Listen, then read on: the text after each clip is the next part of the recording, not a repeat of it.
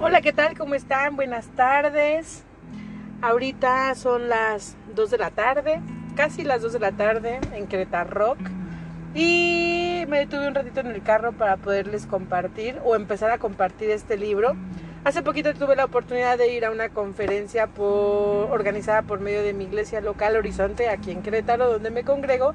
Y eh, la conferencia se llama Quebrantadas en donde estuvieron varias expositoras, una de ellas se llama Nancy Demos y me gustaría compartirles un pequeño libro que es escrito por ella y se llama Quebrantamiento. Entonces vamos a empezar, pues eh, me gusta siempre leer desde la introducción y les voy a leer una, es eh, un pequeño verso tomado de la colección de oraciones y devociones puritanas y dice así, Señor Santo y excelso, humilde y manso, me has traído al valle de la visión. Desde esta mi morada en el abismo, te veo en las alturas y rodeado por montañas de iniquidad contemplo tu gloria. Enséñame la paradoja que el camino de descenso es el mismo que asciende que humillarse es exaltarse, que el corazón quebrantado es el corazón sanado, que el espíritu contrito es el espíritu gozoso, que el alma arrepentida es el alma victoriosa, que no tener nada es generarlo todo, que llevar la cruz es llevar la corona, que dar es recibir, que el valle es el lugar de la visión, Señor, en el día se divisan tus estrellas desde el pozo más profundo, y cuanto más profundo es, mayor es el resplandor de ellas. Concédeme hallar tu luz en mi oscuridad, tu vida en mi muerte, tu gozo en mi dolor, tu gracia en mi pecado, tus riquezas en mi pobreza, tu gloria en mi valle. Voy a compartir el prólogo. En noviembre del 2001 presencié el extraordinario mover de Dios en más de 500 pastores y líderes en Corea. La presencia de Dios vino de repente y produjo una profunda y absoluta convicción de pecado, un arrepentimiento genuino y un quebrantamiento en cada individuo y en toda la congregación. Algunos pasaron la noche entera en la presencia del Señor hasta que Él les permitió irse. Estaban convencidos del llamado de Dios a ver sus pecados como Él los veía, a apartarse de ellos por completo y sin demora, y a prepararse como vasos limpios del Señor para guiar a su pueblo a un nuevo avivamiento nacional. Hechos 3:19. Fue sublime poder ver y escuchar el clamor a Dios en genuino arrepentimiento, santificación y quebrantamiento, y escuchar la súplica anhelante por un avivamiento en el pueblo de Dios y el despertar espiritual de su nación. Sobre todo, se afligían por las circunstancias lamentables en las que vivían sus compatriotas en Corea del Norte. El quebrantamiento profundo en la santa presencia del Señor es un prerequisito para toda acción poderosa de Dios en un avivamiento. Estuve con Nancy Demos Walmouth en Fort Collins, Colorado, en julio de 1995, fecha en la cual sucedió un quebrantamiento semejante, un acontecimiento que ella relata con precisión en este libro. Nancy describe su propia respuesta al toque divino sobre su pueblo y también sobre nuestra vida. Es indudable que después de esto ninguno de nosotros volverá a ser el mismo. Mi anhelo es que esto se repita en toda nuestra nación cuando tomemos en serio lo que Dios dice a los pastores, los líderes y a su pueblo en general. Hasta hoy esta verdad permanece. Si Dios permite que haya crisis, como lo ha dicho, cuando yo cierre los cielos para que no llueva, o le ordene a la langosta que devore la tierra, o envíe peste sobre mi pueblo, segunda de Corintios 7:13, entonces, si mi pueblo que lleva mi nombre se humilla y ora y me busca y abandona su mala conducta, yo lo escucharé desde el cielo, perdonaré su pecado y restauraré su tierra. Segunda de Corintios 7:14. Yo creo que Dios devuelve yo creo que Dios vuelve a decirnos, mantendré abiertos mis ojos y atentos mis oídos. Segunda de Corintios 7:15. Por estos días estoy realizando cambios profundos y evidentes en mi vida y mi oración es que el tan necesitado avivamiento ocurra en nuestra nación y en el mundo. Busco de manera particular oportunidades para el avivamiento y la oración personal. Quisiera animarte a entender, a atender el llamado que Dios le ha confiado a Nancy de manera tan clara, un llamado al quebrantamiento. Presta atención a su gentil dirección con miras a poner en práctica este mensaje en tu vida, en tu familia y en tu iglesia. Realiza con prontitud y diligencia los cambios que tu vida requiera. Gran parte del mundo sigue realizando cambios y ajustes a las nuevas realidades que enfrentamos como resultado de lo ocurrido el 11 de septiembre del 2001. ¿Seguirán los líderes y el pueblo de Dios en sus ocupaciones como de costumbre? Esto no debe ser así puesto que muchos no saben cómo identificar las crisis espirituales y por ende se preguntan qué hacer. Este libro será un mensaje oportuno de parte de Dios y también una guía práctica para volver a Él, de manera que pueda obrar otra vez por medio de su pueblo en avivamiento y despertar espiritual. Introducción. Ven como el fuego limpia nuestro corazón con llama sacrificial, que toda nuestra alma sea una ofrenda para el nombre de nuestro Redentor. En julio de 1995, la expectación era mayor del usual en los 4.000 miembros de la Cruzada Estudiantil y Profesional para Cristo reunidos en el Coliseo Moby de la Universidad del Estado de Colorado en Fort Collins, Colorado, provenientes de todos los Estados Unidos. En la primavera anterior, un avivamiento espiritual había surgido de manera espontánea en ciertos medios universitarios, unos cristianos y otros seculares. Algunos miembros del equipo de la Cruzada Estudiantil habían sido testigos de primera mano de estos acontecimientos y anhelaban ver que Dios hiciera más. Con el deseo de ver una obra renovada en el equipo, se alentó a los líderes del ministerio a considerar el avivamiento como el eje de la conferencia bianual. La seriedad de su intención quedó manifiesta cuando acordaron variar su programación normal y consagrar largos periodos de tiempo en la mañana durante toda la semana de la conferencia, para que el equipo buscara al Señor. Solo se programaron uno o dos oradores para cada sesión. No se les impuso un límite de tiempo para sus intervenciones. Momentos prolongados se consagraron al sencillo propósito de aguardar la dirección divina. La conferencia empezó el viernes con una jornada de adoración, ayuno y oración. El sentir general anhelante de la presencia de Dios y de su obra se hacía evidente en algunos momentos.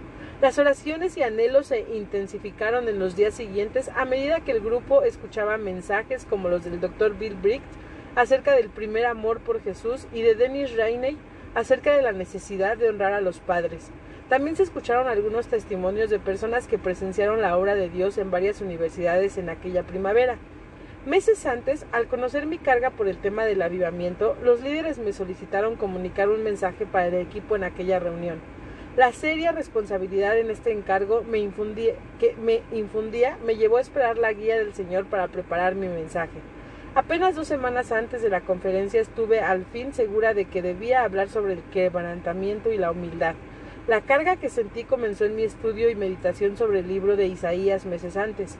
También nació de la obra de Dios en mi propio corazón. Hacía poco me había guiado a una nueva dimensión de arrepentimiento y quebrantamiento respecto a un asunto particular de mi vida.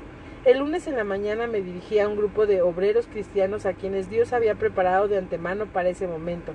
Hablé con el equipo acerca de lo que Dios me estaba enseñando, acerca del significado del verdadero quebrantamiento. Casi diez minutos antes de terminar el mensaje, alcancé a divisar a dos hombres que se habían levantado de sus sillas en algún lugar del inmenso recinto para ubicarse al frente del auditorio. En silencio, se arrodillaron sobre el piso cerca de donde yo hablaba. Hasta el día de hoy ignoro por completo quiénes eran esos hombres o la razón por la cual vinieron. Sin embargo, al recordar lo sucedido, creo que la humildad de ellos preparó el camino para el quebrantamiento y la humildad de otros. Para concluir el mensaje cité un antiguo himno que se había cantado en muchos avivamientos estudiantiles en la primavera pasada. No pases de largo, dulce Salvador. Escucha mi humilde clamor, aunque a otros llames, no te olvides de mí. Propuse que cantáramos ese himno y animé a todos los presentes a dar cualquier paso de humildad y quebrantamiento que Dios pusiera en sus corazones. Según recuerdo eran casi las 10.30 de la mañana. Lo que sucedió en las siguientes horas y días es demasiado sagrado y precioso para describirlo. De hecho es la primera vez que intento escribir acerca de esa semana, pues ni siquiera lo anoté en mi diario personal. He luchado incluso por decidir si debo o no escribir este breve relato. Tiemblo ante la idea de que en alguna forma pudiera quitarle el mérito o la gloria a Dios por aquella visitación divina. Sé muy bien que nada tuve que ver con lo sucedido y que lejos de ser alguien que lo haya provocado, era y soy una persona más que necesita avivamiento. Conozco bien algunas de las batallas de mi propio corazón con el mortífero pecado del orgullo como lo relataré en las páginas que siguen.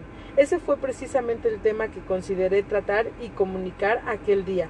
Lo que me ha movido a seguir con esto es la convicción de que lo que Dios hizo en el Coliseo Movi aquella semana era solo una pequeña muestra de lo que Él anhela hacer en todo el pueblo cristiano. Él quiere revelar su presencia y su gloria a su pueblo. Él quiere llenar nuestros corazones y hogares, nuestras iglesias y ministerios de su amor y su espíritu. Él quiere derramar su gracia sobre nuestra vida árida y sedienta. Él quiere restaurar nuestro primer amor por Jesús, avivar el fuego de la devoción que una vez ardió con fuerza en nuestro corazón traer reconciliación a las relaciones rotas y reconstruir las áreas de nuestra vida que están mal. En pocas palabras, quiere avivar nuestro corazón y todo comienza con quebrantamiento y humildad. No hay excepciones, no hay atajos, no hay reemplazos. Ninguna persona conoce por completo ni podrá comprender lo que ocurrió aquel cálido día de julio en Colorado. Sin embargo, creo que la mayoría de los que estuvieron presentes estaría de acuerdo en afirmar que Dios estuvo allí y que su presencia se manifestó de manera extraordinaria. A medida que Dios obraba en el corazón de sus hijos, todas las actividades planeadas para el resto del día fueron canceladas. Lo mismo ocurrió al día siguiente y la mitad del otro. No hubo pausas programadas durante el culto que comenzó a las 9 de la mañana del lunes y siguió hasta la medianoche del mismo día. La mayoría de los asistentes no querían irse, aunque algunos salían y entraban para poder atender a los niños o alimentarse. A lo largo del día, hora tras hora, todos permanecieron quietos en sus asientos en el piso o en las graderías mientras esperábamos.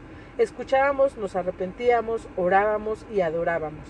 El Coliseo Móvil no es más que eso, un coliseo, la sede deportiva de la Universidad de Colorado, Colorado State Rams. No es la clase de lugar donde alguien esperaría encontrar a Dios. No obstante, durante, durante aquella semana se convirtió en un santuario, en un lugar santo donde se experimentó la presencia de Dios y de una manera extraordinaria en su pueblo. El recinto completo se volvió un altar cuando hombres y mujeres presentaron el sacrificio vivo de sus propias vidas al Señor. En todo el inmenso auditorio cientos de hombres y mujeres se humillaron ante Dios y ante los demás, esposos y esposas, padres y jóvenes, colegas, supervisores y subalternos, todos estaban resueltos a sincerarse con Dios y con los demás. Durante los días que siguieron se confesaron viejos agravios y se restablecieron relaciones que habían estado rotas hasta por décadas. Gracias a la convicción del Espíritu, un gran número de hombres y mujeres se acercaron al micrófono para confesar pecados específicos ante Dios y sus compañeros de ministerio. En su presencia todo fingimiento y toda máscara fueron quitados. Las necesidades y fracasos espirituales fueron confesados abiertamente. El lunes a medianoche, después que se decidiera hacer una pausa para dormir y reanudar el día siguiente, los miembros del equipo aún permanecían en fila para hablar por micrófono. Uno de los recuerdos más intensos que conservo de aquella semana es una escena que se repitió una y otra vez. Después que una persona terminaba de hacer su confesión, 10, 20, 30 e incluso 50 más dejaban sus asientos, rodeaban a la persona y oraban por ella. En varias ocasiones grupos como estos oraban cerca del estrado. Fluyó una intercesión, intercesión vehemente por los creyentes quebrantados que se arrepentían en toda clase de pecados y ataduras. El quebrantamiento que se desencadenó en aquel recinto fue muy personal y a la vez profundamente colectivo. Qué fragancia tan agradable debió subir el trono de Dios cuando esta familia de creyentes se arrepintió y se humilló ante Él.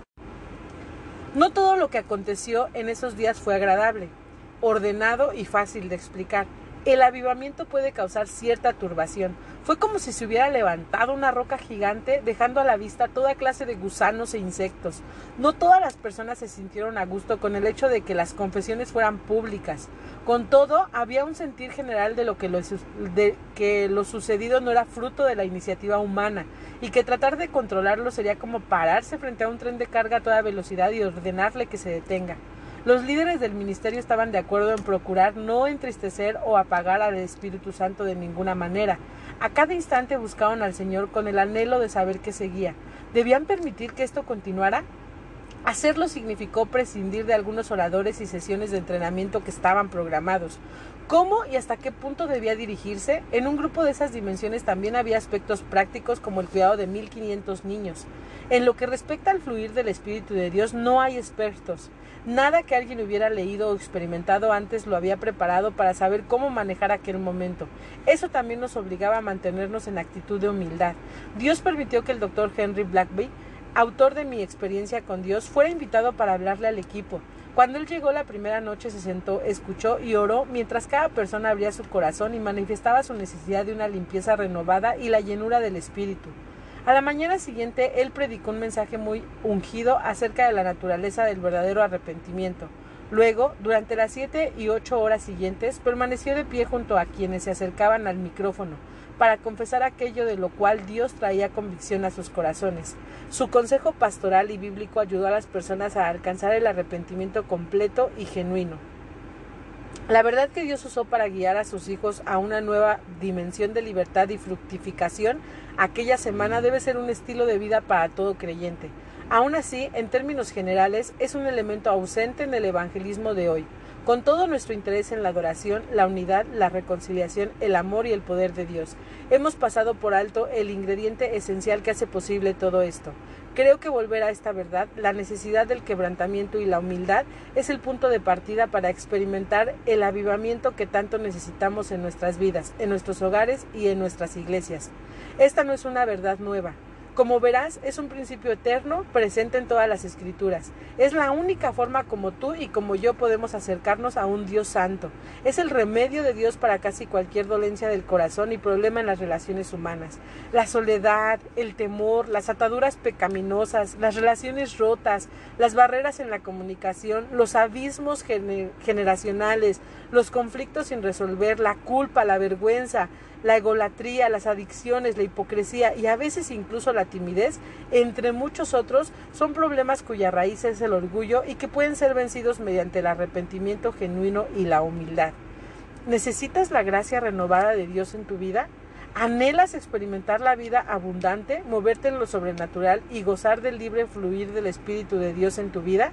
¿Quieres ser libre de esos hábitos egoístas y pecaminosos que estorban tu andar y envenenan tus relaciones? ¿Quieres hallar la plenitud del gozo? Tu corazón necesita ser avivado. Este libro es una invitación a experimentar un encuentro totalmente nuevo con Dios. Es un llamado a descubrir el corazón de Dios y su forma de actuar y un desafío a adoptar una manera de pensar y de vivir completamente diferente y nueva. Una donde para ascender hay que rebajarse, donde la muerte trae vida y el quebrantamiento es el camino a una vida íntegra. El corazón del asunto. Es asombroso lo que Dios puede hacer con un corazón quebrantado, si solo pudiera tener todas las piezas. Si conocieras hoy a Wayne y a Win Stanford, encontrarías a una pareja afectuosa, compasiva y bondadosa. Si conversaras con ellos un momento, sin duda te dirían algo nuevo que Dios les ha enseñado o que está obrando en sus vidas. No siempre fue así. La primera vez que hablé con esta pareja, hace más de 20 años, superaban los 50 años de edad. Según la medida del mundo, ellos habían logrado mucho. Wayne era un exitoso hombre de negocios. Él y Wynne tenían una casa hermosa en algún lugar del medio oeste norteamericano y una casa de descanso en Florida. Eran líderes respetados de su comunidad y servían en su iglesia local y en su denominación. No obstante, como lo dijeran públicamente, ambos padecían de una enfermedad mortal del corazón que hasta el momento ignoraban. Se trataba de una enfermedad conocida como orgullo. Hoy día entienden que antes habían estado ciegos a esa realidad. Wynne confiesa me sentía orgullosa de mi reputación y de mi posición. En el club donde era una alta dignataria yo era muy reconocida, al igual que en la élite de la comunidad y como líder en mi iglesia. Estaba en la iglesia todo el tiempo. Para mí era importante que todos notaran mi presencia y lo que hacía. Me creía en extremo justa y más espiritual que los demás. Otros tenían necesidades, pero no Win Stanford. Otros necesitaban avivamiento, pero no yo. Aunque ambos parecían tener una vida espiritual abundante, la verdad era que sus corazones estaban vacíos, endurecidos y espiritualmente hambrientos. En medio de tanta religión vivía alejada de Dios, dice Wayne con pensar. Aunque Wayne olvidaba su propia necesidad espiritual, esta era evidente a los ojos de quienes lo rodeaban. Su pastor en aquel entonces recuerda a Wayne Stanford como un hombre frío, calculador, pertinaz en sus opiniones. Casi me exigía llevar a cabo sus ideas para dirigir la iglesia. Criticaba y juzgaba demasiado. Nuestros intentos por tener compañerismo terminaban por lo general en frustración y enojo. Había un gran abismo entre nosotros. El estado del corazón de Wynne tenía manifestaciones más sutiles. Era imposible que alguien me enseñara y aunque era una líder no vivía según la palabra. Vivía, actuaba y oraba según el pensamiento del mundo. No sabía lo que significaba ser sincero, abierto y transparente ante Dios y los demás. En lo que sí era experta era en jugar a la iglesia, pues sabía fingir bien. Wayne y bien podrían haber vivido el resto de sus vidas en esa condición. engañados espiritualmente, endurecidos y fuera del servicio útil a Dios, si no fuera porque el Señor en su gracia intervino para mostrarles su necesidad y rescatarlos del orgullo. En 1982 hice parte de un equipo que fue invitado a ministrar en la iglesia de Wayne y para un periodo intensivo de búsqueda del Señor. Durante ese tiempo los miembros de la iglesia fueron confrontados con la realidad de su condición espiritual. La vida de los Stanford nunca sería la misma después de ese examen sincero. La segunda mañana dominical de aquella serie de reuniones quedó grabada para siempre en la mente de Wayne. El mensaje se basó en la historia de Naamán, en el Antiguo Testamento. Siendo el general del ejército sirio un hombre capaz y respetado, parecía tenerlo todo en la vida, salvo por el hecho de que padecía de, lepra. Naamán quería ser sano, pero no a expensas de su orgullo. Wayne quedó atónito al verse a sí mismo como aquel general orgulloso. Tal vez él hizo lo mismo que yo hubiera hecho. Cargó seis mil piezas de oro y diez talentos de plata y salió a comprar la solución de su problema. Justo en medio de ese mensaje, Dios me dijo Tú eres como Namán, padeces lepra espiritual y necesitas sanidad. Puedes ser restaurado, pero tendrás que hacerlo a mi manera. Aquella mañana, en medio del culto, Wayne entró en una habitación reservada para quienes necesitaban oración, lo cual era ya un gran paso de humildad, ya que antes se había mostrado reacio a entrar allí. Al llegar al aposento de oración, este respetado líder cayó de rodillas y clamó a Dios para pedir misericordia confesó su pecado de orgullo y vanagloria y se sometió a hacer todo lo que Dios le ordenara. Esa misma semana, Wynne asistió a una reunión especial de oración para las mujeres de la iglesia. Allí experimentó un encuentro con Dios que transformó su vida. Esa mañana el orador pronunció tres palabras que penetraron su corazón. Dios está vivo. Esa simple frase la despertó de su sueño espiritual y transformó su vida. Ella recuerda sus pensamientos en ese momento. Win, vives como si Dios estuviera muerto. Por primera vez se vio a sí misma como Dios la veía y no era la mujer que parecía haber logrado todo en la vida. Se vio como pecadora y necesitada en extremo de la gracia divina. La convicción del Espíritu de Dios fue poderosa. Por primera vez en su vida respondió a esa convicción en humildad. De hecho, se dio cuenta de que a pesar de su apariencia y actividad religiosa nunca había nacido de nuevo verdaderamente. Clamó a Dios para recibir salvación y la seguridad de haber recibido un corazón nuevo y limpio. Asuntos del corazón. Lo que sucedió en las vidas de Wayne y Wynne hace más de dos décadas no fue menos que una cirugía a corazón abierto. En el caso de Wynne, ella había estado engañada durante años creyendo que era hija de Dios por el simple hecho de ser miembro activo y fiel de una iglesia. Ella necesitaba un trasplante de corazón y lo recibió. En el caso de Wayne, las arterias espirituales se habían endurecido, estaban obstruidas e invadidas por el egoísmo, el orgullo, las obras religiosas y el afán de guardar las apariencias. Jeremías, el profeta del Antiguo Testamento, comprendió que el corazón era lo que a Dios le importaba realmente, y que si el corazón estaba enfermo todo el cuerpo tendría problemas. Con toda firmeza y constancia habló sobre el corazón. En sus escritos aparecen más de setenta referencias al corazón. Dios le dio discernimiento para ver más allá de la vida religiosa, externa y aparente de su pueblo. Jeremías penetró, puso a prueba y sacó el corazón de ellos a la luz y les suplicó que vieran lo que Dios veía. En apariencia los judíos, el pueblo escogido por Dios, eran muy religiosos. Sin embargo, Jeremías denunció que sus corazones se habían apartado del Dios que los había redimido. Este pueblo tiene un corazón terco y rebelde. 5.23. Los judíos del Antiguo Testamento seguían al pie de la letra la interminable lista de rituales de limpieza ceremonial.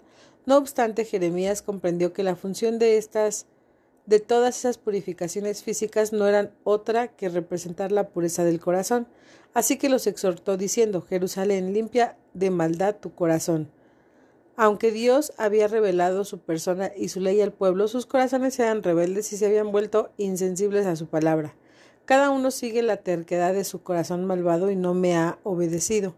En el Nuevo Testamento vemos que el Señor Jesús, el profeta supremo de, de Dios, hace referencia al mismo tema que resuena en todas las páginas del Antiguo Testamento. Durante su ministerio en la tierra, él transformó todo el sistema religioso de su época porque rehusó aceptar todo lo que más estiman los hombres y se dedicó a revelarle el corazón de las personas lo verdaderamente importante. Él miraba los ojos a los hombres más religiosos de su tiempo y los confrontaba con su obsesión por guardar una buena apariencia y alcanzar muchos logros, mientras sus corazones estaban vacíos y corrompidos. Hipócritas, tenía razón Isaías cuando profetizó de ustedes. Este pueblo me honra con los labios, pero su corazón está lejos de mí. En vano me adoran. Mateo 15, 7 a 9. Cuando los discípulos le preguntaron a Jesús por qué había sido tan duro con los fariseos, él señaló que ellos eran escrupulosos en cuanto a levantarse las manos antes de comer para no contaminarse, pero indiferentes a la corrupción de sus corazones, porque del corazón salen los malos pensamientos, los homicidios, los adulterios, la inmoralidad sexual, los robos, los falsos testimonios y las calumnias. Estas son las cosas que contaminan a la persona y no el comer sin levantarse, sin lavarse las manos. Mateo 15, 19, 20. Una y otra vez él retomaba el, tema del corazón. De nada valía que se circuncidaran el cuerpo y diezmaran todas sus posiciones y hasta las hierbas, ni que se lavaran siempre las manos antes de comer o que pudieran citar de memoria la ley de principio a fin, no importaba si observaban de manera minuciosa cada, cada día de fiesta, cada día de ayuno y cada sábado, ni si todos a su alrededor los respetaban como creyentes devotos, si sus corazones estaban mal, ellos estaban mal. La medicina recalca la importancia de realizar exámenes médicos periódicos. A una persona que tiene antecedentes eh, familiares de enfermedades cardíacas les recomiendan realizarse un examen de colesterol.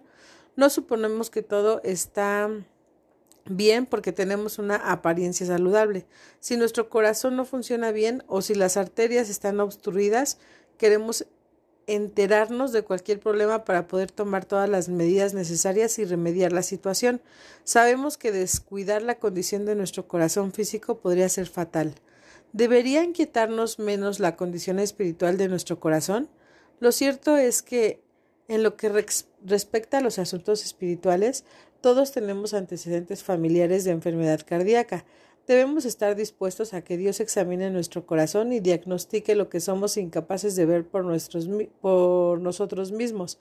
La buena noticia del Evangelio es que el gran médico ha dispuesto un remedio para nuestro corazón engañado y enfermo. Jesús vino a realizar una profunda cirugía de corazón, a limpiarnos y transformarnos desde el interior por el poder de su muerte y su resurrección. Los limpiaré de todas sus impurezas e idolatrías, les daré un nuevo corazón y les infundiré un espíritu nuevo. Les quitaré ese corazón de piedra que ahora tienen y les pondré un corazón de carne. Inundaré mi espíritu en ustedes. Esra 36, 25, 27. Un cambio completo de mando. La transformación que tuvo lugar en las vidas de Wayne y Wynne Stanford cuando Dios les dio un corazón nuevo y limpio fue total. Otro amigo hizo, dijo, después de haber experimentado un encuentro similar con Dios, un avivamiento no es un simple toque emocional, sino un cambio completo de mando. Wynne recuerda algunas de las primeras señales del cambio de su corazón. De inmediato sentí tanta hambre por la palabra de Dios que esperaba ansiosa levantarme en la mañana para ver lo que quería revelarme. Quería pasar tiempo con él, descubrirme, descubrir que amaba a quienes nunca hubiera amado antes. En el caso de Wayne, cuando Dios cambió su corazón de todo su comportamiento, cambió. El mismo pastor que había soportado el espíritu crítico y controlador de Wayne, luego escribió, es difícil creer que el Wayne Stanford que primero conocí es el mismo hombre lleno del espíritu, manso, bondadoso, compasivo y guerrero de oración que conocemos hoy. Dios empezó a tratar con Wayne por medio de sus negocios y finanzas, lo cual produjo un cambio profundo en sus valores. Él empezó a guiar espiritualmente a su familia con su ejemplo y sus palabras. Al ver la realidad de Cristo en sus padres, las tres hijas ya mayores de Wayne y Wynne, que eran creyentes, experimentaron una fe auténtica en Cristo.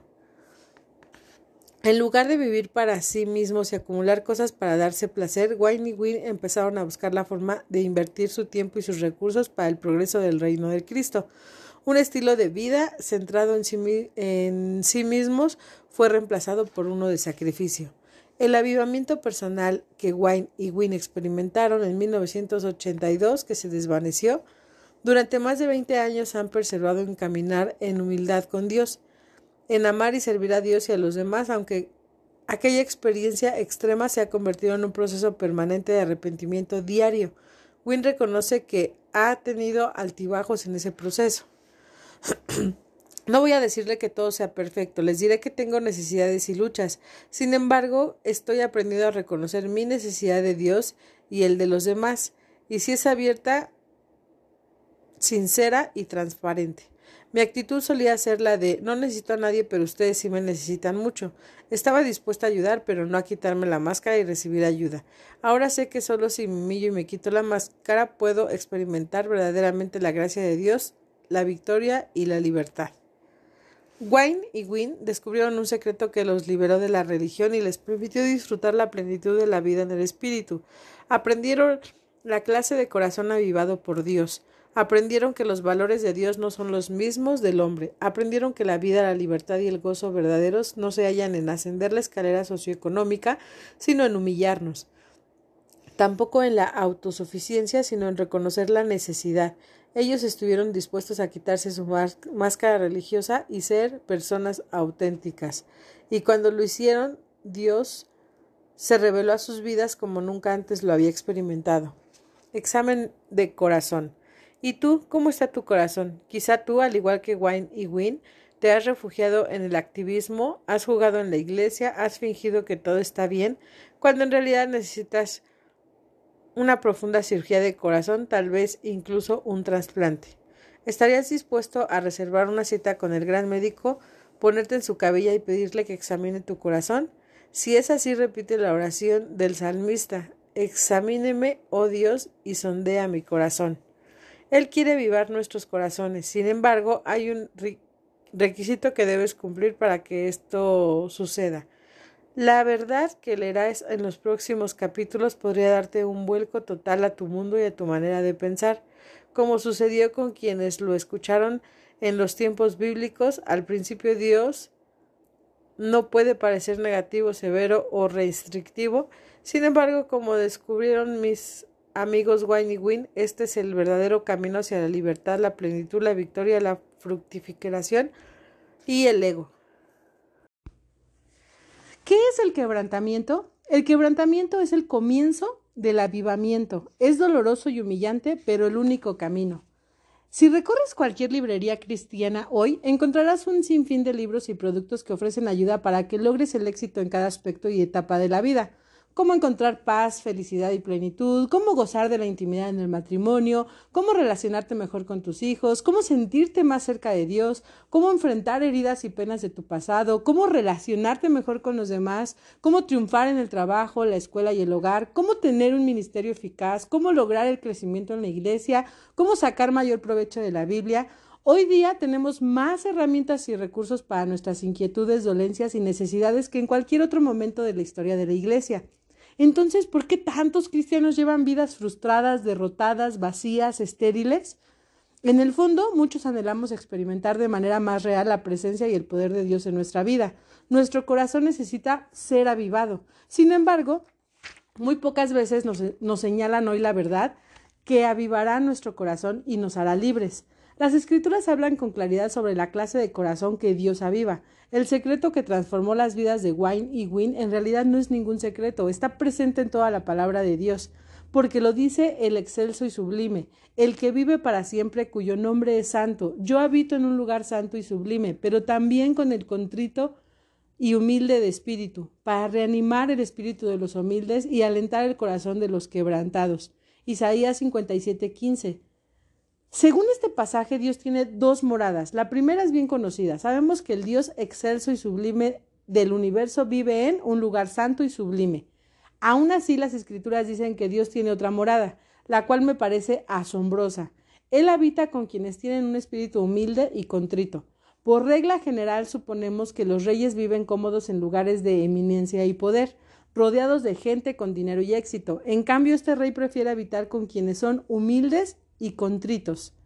¿Con qué clase de personas habita Dios? ¿A qué tipo de persona Él rescata y libera? A Él le agrada quien tiene un espíritu humilde y contrito. El Salmo 51 es la oración sincera de arrepentimiento que escribió el rey David tras haber cometido su gran pecado con Betsabé. Él se dio cuenta de que ningún acto de su parte podría restaurar su relación con Dios. Tú no te deleitas en los sacrificios ni te complacen los holocaustos, de lo contrario te los ofrecería. Esto dice David, Señor, si tú quisieras diez mil ovejas, toros o bueyes, te los ofrecería como sacrificio. ¿Has observado cuántas personas sienten que necesitan realizar alguna proeza espiritual para ganar el favor de Dios? David comprendió que Dios no buscaba otras religiones ni devoción. La única ofrenda que Dios quería realmente era un corazón contrito y humillado.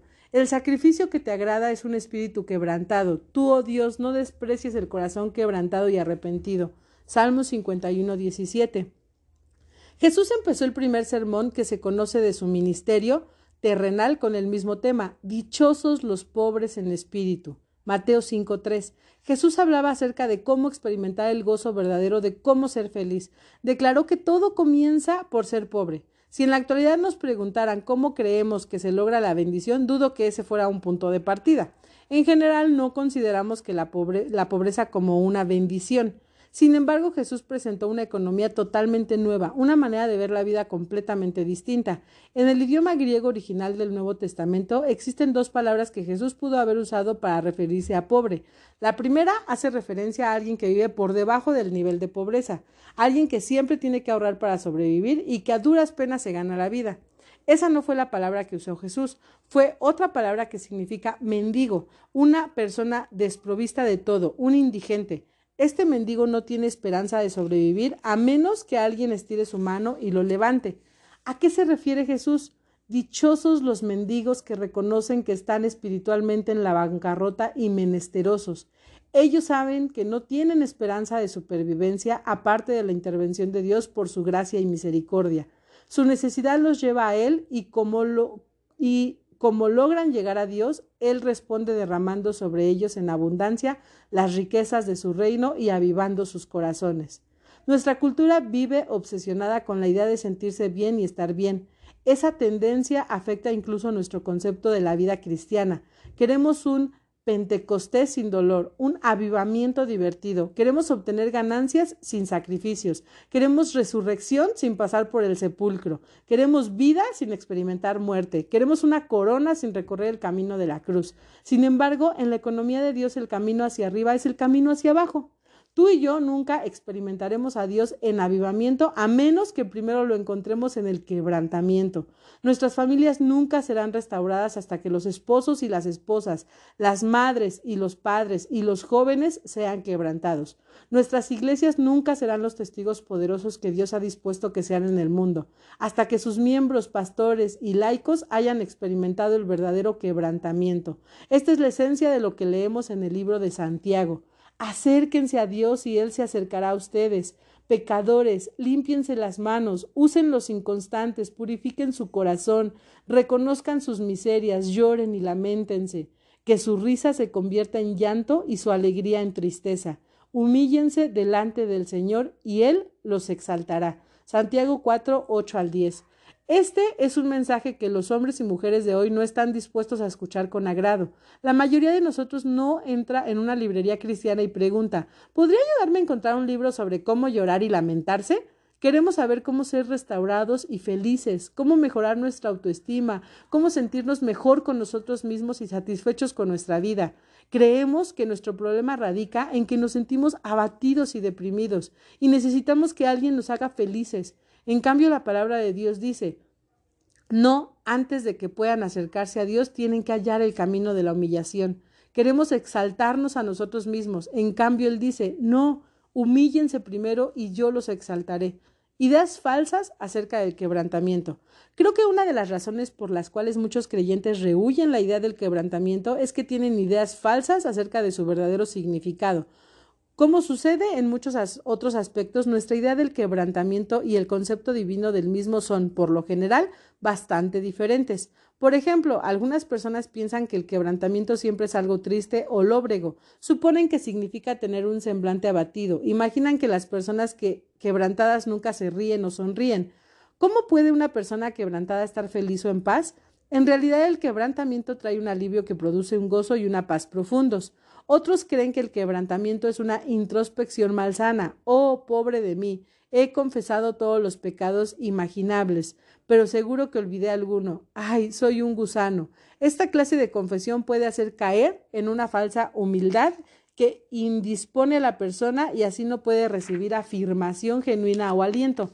La falsa humildad y la introspección malsana son de hecho lo opuesto del quebrantamiento, pues revelan que la persona se preocupa más por ella misma que por Cristo. Para muchos el quebrantamiento es solo llanto, como una experiencia profundamente emocional. Se imaginan un momento en el cual se conmueven por una canción, un mensaje o son tocados por una experiencia. Por desgracia, un sinnúmero de personas han derramado baldes de lágrimas y a pesar de ello nunca han experimentado un momento de verdadero quebrantamiento. Es difícil pensar en experimentar un verdadero quebrantamiento sin involucrar nuestras emociones. Sin embargo, es importante entender que es posible derramar lágrimas sin ser quebrantado, y es posible experimentar, quebrantamiento sin derramar una sola lágrima. Muchos consideran que el quebrantamiento es lo mismo que ser herido profundamente por circunstancias trágicas, como el fracaso de un hijo, un revés financiero o quizá la enfermedad o la muerte de un ser querido. Dios usa muchas veces una tragedia para llamar la atención de las personas y volver sus corazones a Él. Sin embargo, la tragedia no garantiza que haya un quebrantamiento. Tú puedes haber experimentado muchas penas y tragedias y nunca haber sido verdaderamente quebrantado. ¿Qué es el verdadero quebrantamiento?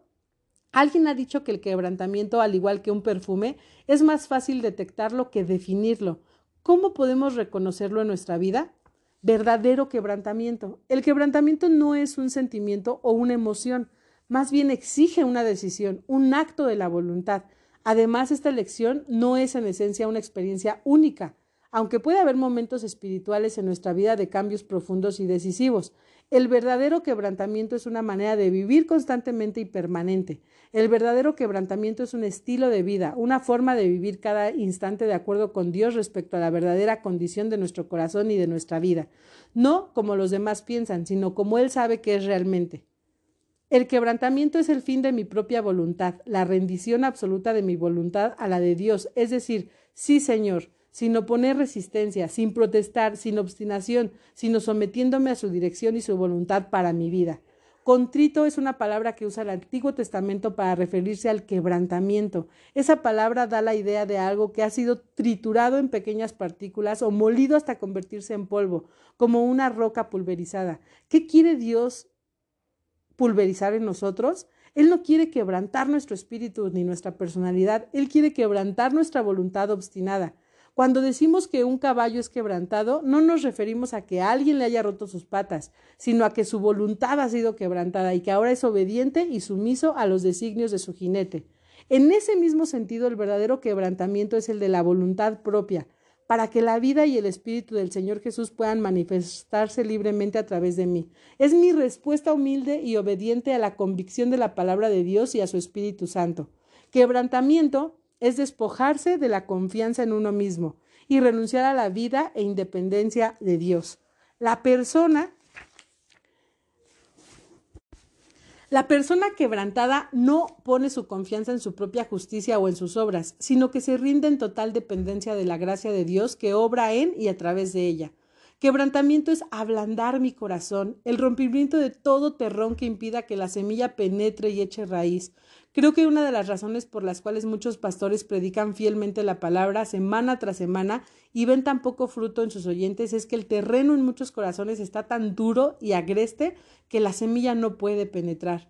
Los creyentes que tienen un corazón contrito y quebrantado reciben y responden con facilidad a la palabra de Dios. Así como la cera o el barro debe estar suave y manejable para ser moldeado por las manos del artista, el corazón contrito y quebrantado se deja formar en las manos de Dios y no se endurece frente a las circunstancias que Dios utiliza para hacerlo.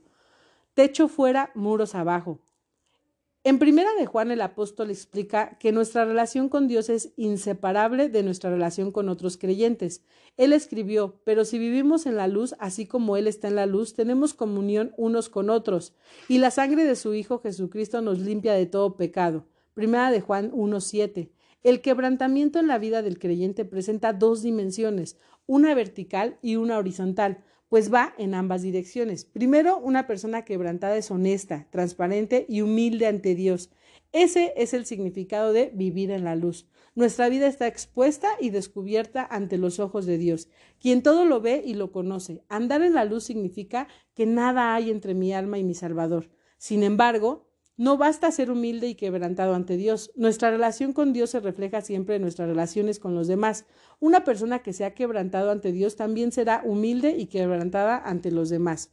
Un escritor comparó nuestra vida con un techo y muros. Para que nuestros corazones sean avivados, el techo debe quitarse, quebrantamiento hacia Dios, y los muros deben caer, quebrantamiento hacia el prójimo. Nunca olvidaré el día en que escuché a un hombre que se paró frente a sus compañeros en la conferencia de la Cruzada Estudiantil de 1995 por el mover de Dios allí. Según su reporte ante amigos y patrocinadores, Dios reveló que este obrero cristiano de tiempo completo pasaba por una sequía espiritual. Durante esa semana Dios descubrió su corazón y lo llevó por un doloroso proceso de quebrantamiento que al final trajo gozo y alivio. Dicho proceso requirió primero que él quitara el techo en arrepentimiento hacia Dios. El proceso continuó y trajo fruto cuando él estuvo dispuesto a dejar caer los muros delante de otros. Esto fue lo que Jordan escribió al rememorar esa semana. Al principio de la conferencia manifesté un corazón frío, agotado. Me resultaba difícil participar en la alabanza de las sesiones de apertura. A veces ni siquiera lo intentaba y solo me limitaba a escuchar a los demás. Las sesiones del viernes, sábado y domingo pasaron para mí inadvertidas. Entonces llegó el lunes. El lunes en la mañana Nancy se dirigió a todo el equipo. En su mensaje lanzó esta pregunta ¿Qué clase de corazón aviva Dios? Ella comparó dos tipos de corazón, uno que es quebrantado y contrito y otro que está lleno de orgullo. Nunca olvidaré lo que sucedió después. De todos los lugares del Coliseo, los integrantes del equipo empezaron a acercarse al estrado para confesar y arrepentirse de todos sus pecados. Se formó una larga fila y durante las trece horas siguientes hubo una confesión pública ininterrumpida. El liderazgo de nuestro ministerio dejó que Dios obrara en el corazón de sus hijos y hubo verdadero avivamiento.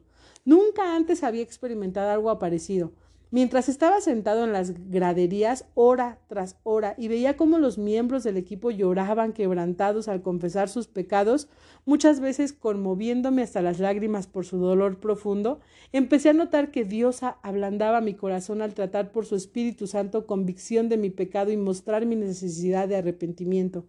Todo el lunes en la tarde permanecí en mi lugar en las graderías y confesé mi pecado a Dios pidiéndole que me perdonara, me limpiara y me diera un nuevo corazón.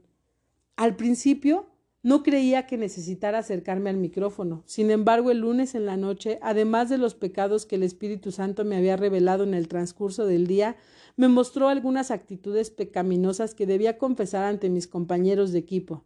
Aquella noche más tarde, a la una de la mañana, escribí una carta de cuatro páginas de confesión a Dios y al equipo. Al día siguiente Dios le dio a Jordan el valor para humillarse ante el equipo y el liderazgo de Cruzada y Estudiantil y leer toda la carta públicamente para pedirles perdón. La carta de Jordan no era una confesión superficial. Él no se propuso disimular sus pecados, sino que los sacó a la luz, con su esposa de pie junto a él. Confesó una lista completa de pecados específicos de los cuales Dios lo había redarguido motivos impuros, deseos de reconocimiento, compararse con otros, mayor amor por el trabajo y los proyectos que por las personas, un espíritu de crítica y juicio, distanciamiento de las personas y un espíritu de celos y envidia. Y aún más continuó leyéndole al equipo lo que Dios había puesto en su corazón. Soy un hombre con muchas adicciones.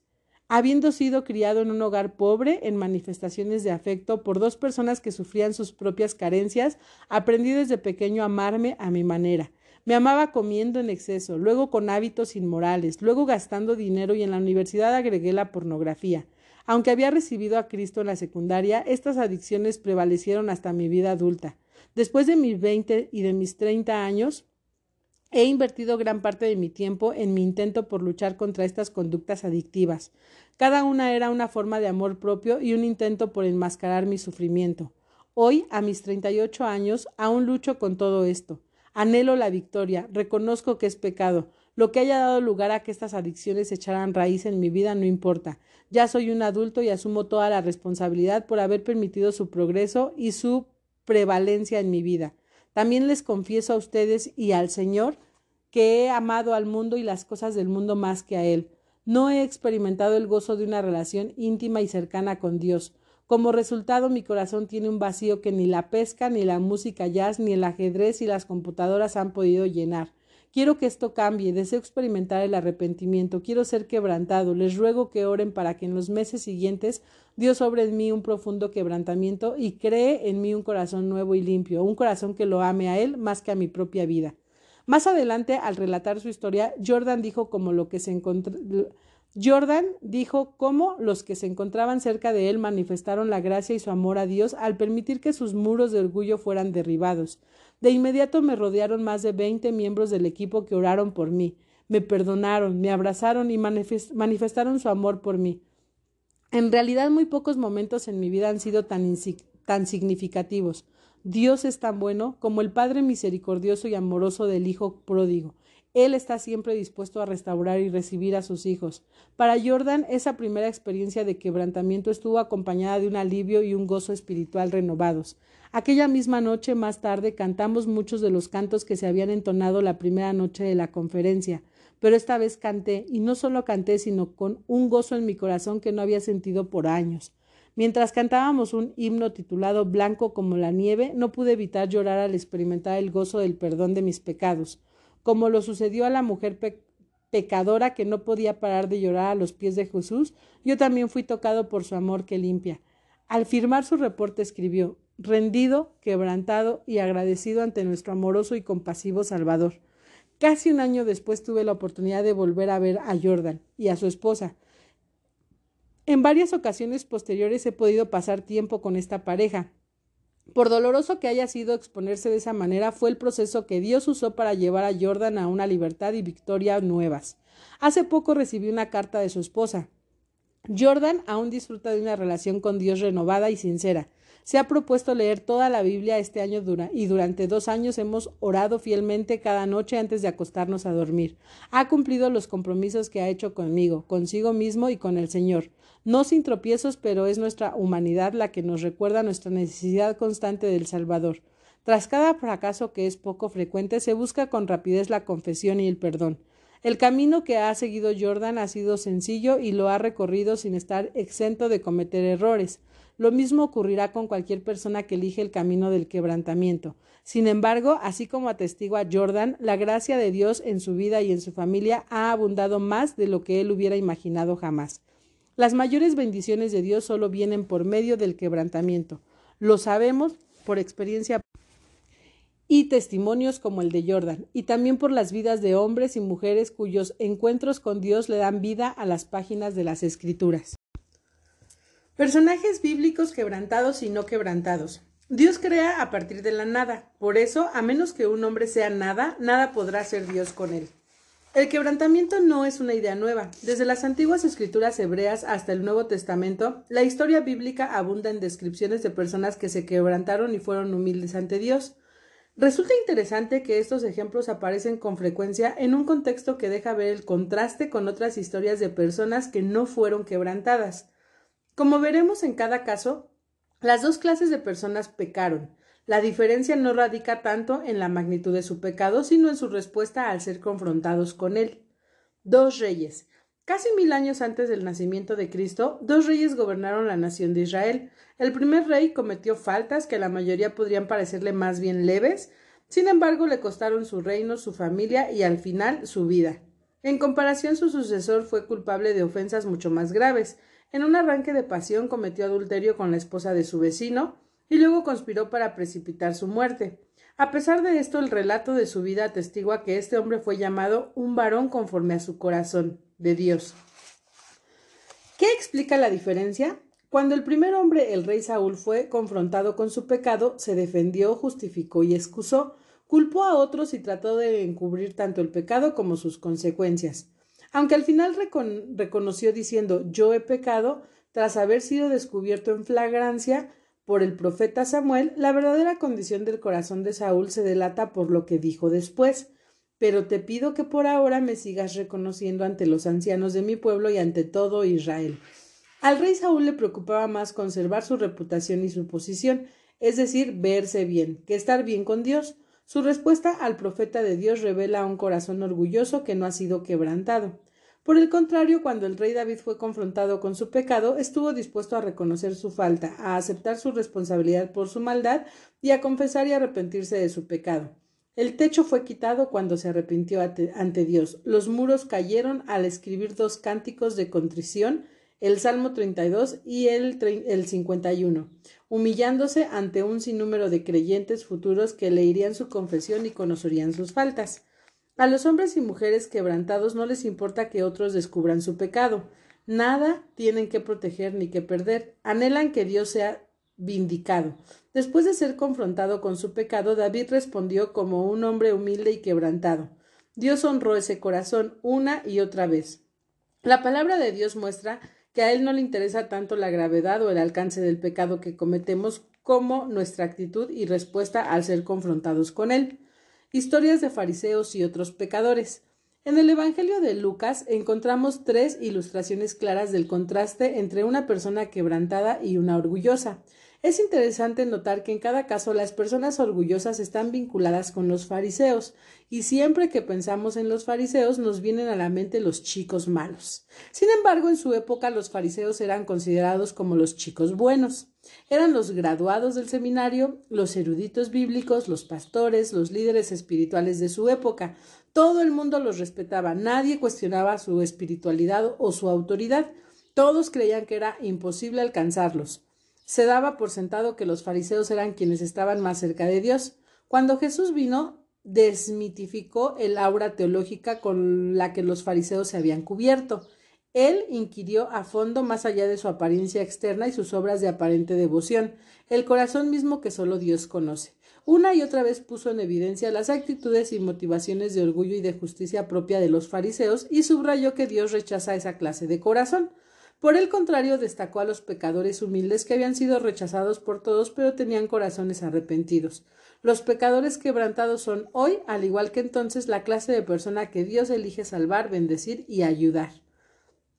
Dos que oraron. En Lucas 18, Jesús contó una parábola acerca de dos hombres que fueron al templo a orar. Ambos participaban de una actividad espiritual. Sin embargo, Dios aceptó la oración de uno, en tanto que la del otro no pasó del techo. ¿A qué se debe esta diferencia? Vemos de nuevo que no fueron las acciones externas de los hombres, sino la condición de sus corazones. El primer hombre, aunque hizo todo un espectáculo y simulación de piedad, no era un verdadero adorador de Dios, pese a que engañara a todos, aún a sí mismo. En realidad, él se adoró a sí mismo y su mundo eh, giraba alrededor de él. Las escrituras dicen, el fariseo se puso a orar consigo mismo. Si bien dirigía a Dios sus comentarios, parece que él no le prestaba mucha atención al discurso alardoso de este líder religioso lleno de orgullo que buscaba exhibir sus credenciales espirituales. Oh Dios, te doy gracias porque no soy como los otros hombres, ladrones, malhechores, adúlteros, ni mucho menos como este recaudador de impuestos. Ayuno dos veces a la semana y doy la décima parte de lo que recibo. Por su orgullo, este supuesto adorador se comparó con otros pecadores y salió bien librado. Así quedó completamente ciego a su condición y olvidó la depravación de su propio corazón. El otro hombre, un vil y menospreciado recaudador de impuestos, que se ganaba la vida por medio de la extorsión, al parecer había experimentado un cambio de corazón.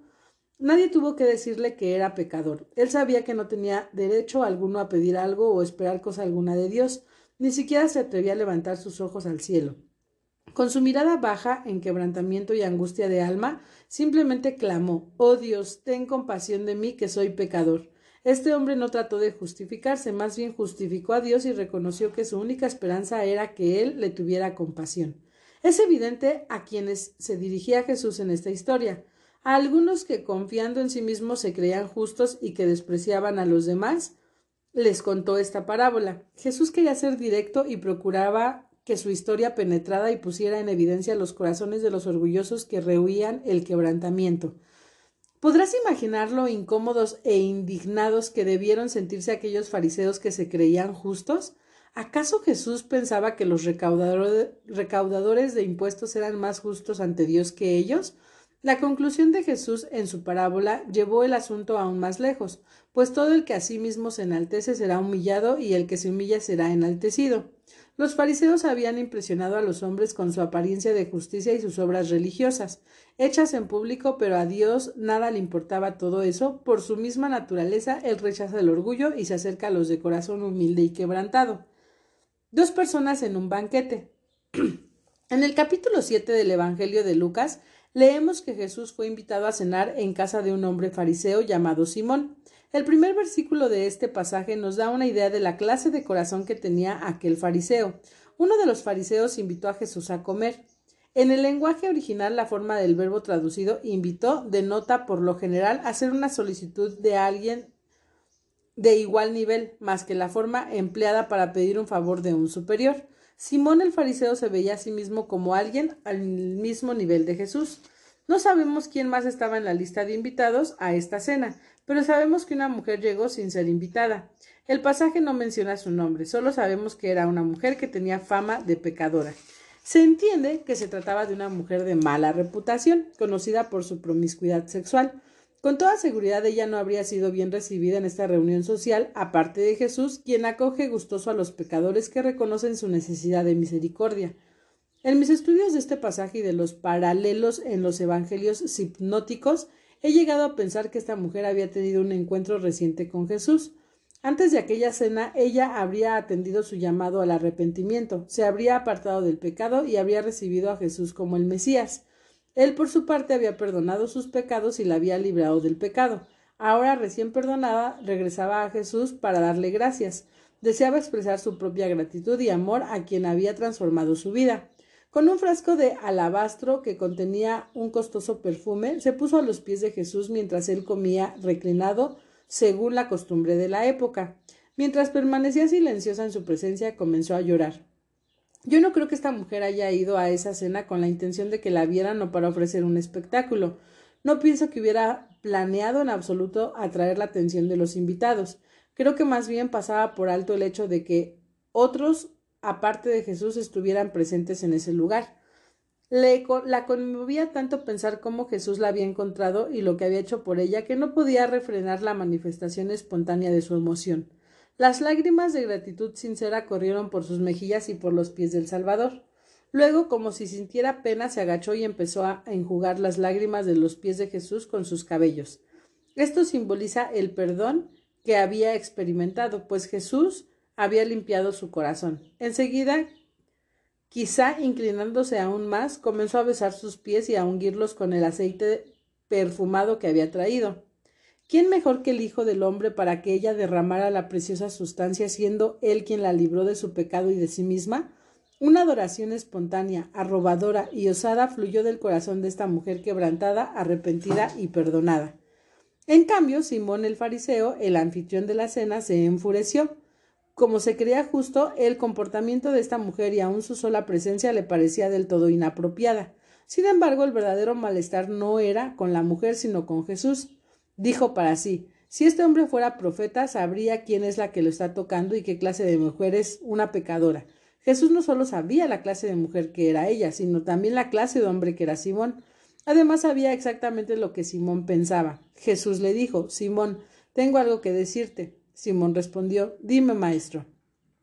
Enseguida Jesús le contó una historia acerca de dos hombres que le debían dinero a un prestamista. Uno de ellos le debía una suma exorbitante, más de lo que jamás, más de lo que jamás pudiera pagar. El otro le debía una cantidad despreciable, pero él también carecía de los medios para pagar siquiera eso. El prestamista les perdonó la deuda a los dos. Entonces Jesús dijo Ahora bien, ¿cuál de los dos lo amará más? Simón respondió bien. Supongo que aquel a quien más le perdonó. Has juzgado bien, dijo Jesús. Luego, para ayudarle a Simón a aplicar la comparación, le recordó lo que acababa de suceder en la propia casa de Simón. Simón ni siquiera había tratado a Jesús con la mínima cortesía, mucho menos con el respeto que se le debía a un invitado de honor. No le había ofrecido agua para lavar sus pies, no había saludado a Jesús con un beso, lo que equivale en nuestros días a un apretón de manos, y no le había ofrecido aceite para ungir su cabeza. Por otro lado, la mujer, a pesar de su baja condición y desprestigio a causa de sus fracasos y vergüenzas pasadas, había lavado los pies de Jesús con sus lágrimas y los había enjugado con su cabello. Le había besado, besado los pies y los ungió con aceite. Según Jesús, dado que a esta mujer se le habían perdonado pecados tan graves, ella se sentía como una gran deudora y por ende amaba mucho a Jesús. La necesidad de perdón para Simón no era menor que la de ella. Sin embargo, en la ciega arrogancia de su corazón, él simplemente no se daba cuenta del gran pecador que era, ni de lo grande que era su necesidad de, perdón. En consecuencia, era incapaz de expresar la clase de adoración y amor que esta mujer había prodigado hacia Jesús. Al releer este pasaje debo admitir que mi propia relación y respuesta al Señor Jesús se parece muchas veces a la de Simón, más que a la de la mujer pecadora. Me apena la frialdad, indiferencia y dureza de mi corazón, de mi corazón hacia el Salvador. Anhelo poder expresar ese amor y devoción espontáneos y extravagantes que brotan de un corazón quebrantado y contrito, un corazón que reconoce la grandeza de mi pecado y la supereminente grandeza de su gracia. Dos hijos y su padre. En la escena de Lucas capítulo 15 encontramos primero dos clases de personas en el público, muchos recaudadores de impuestos y pecadores que acercaban a Jesús para oírlo, de modo que los fariseos y los maestros de la ley se pusieron a murmurar. Este hombre recibe a los pecadores y come con ellos. Él entonces les contó esta parábola. Como solía suceder, algunos entre la multitud eran muy conscientes de su condición de pecadores y eran atraídos hacia Jesús y sus enseñanzas como a un imán. Se aferraban a cada palabra que él pronunciaba, pues su mensaje era la única esperanza para ellos. Había, por otro lado, un grupo que observaba a lo lejos sin tomar parte. Aunque estos hombres religiosos eran tan pecadores como los otros, no se veían como tales. En cambio, hacían lo que acostumbraban las personas orgullosas y no quebrantadas cuando son confrontadas con la verdad criticar y murmurar del mensaje y el mensajero. ¿Qué les parece? Este hombre recibe a los pecadores, hasta come con ellos. No solo eran incapaces de verse como pecadores que necesitaban la gracia de Dios, sino que también menospreciaban a otros y no soportaban la idea de ser culpables, igual que todos aquellos a quienes consideraban pecadores comunes y despreciables.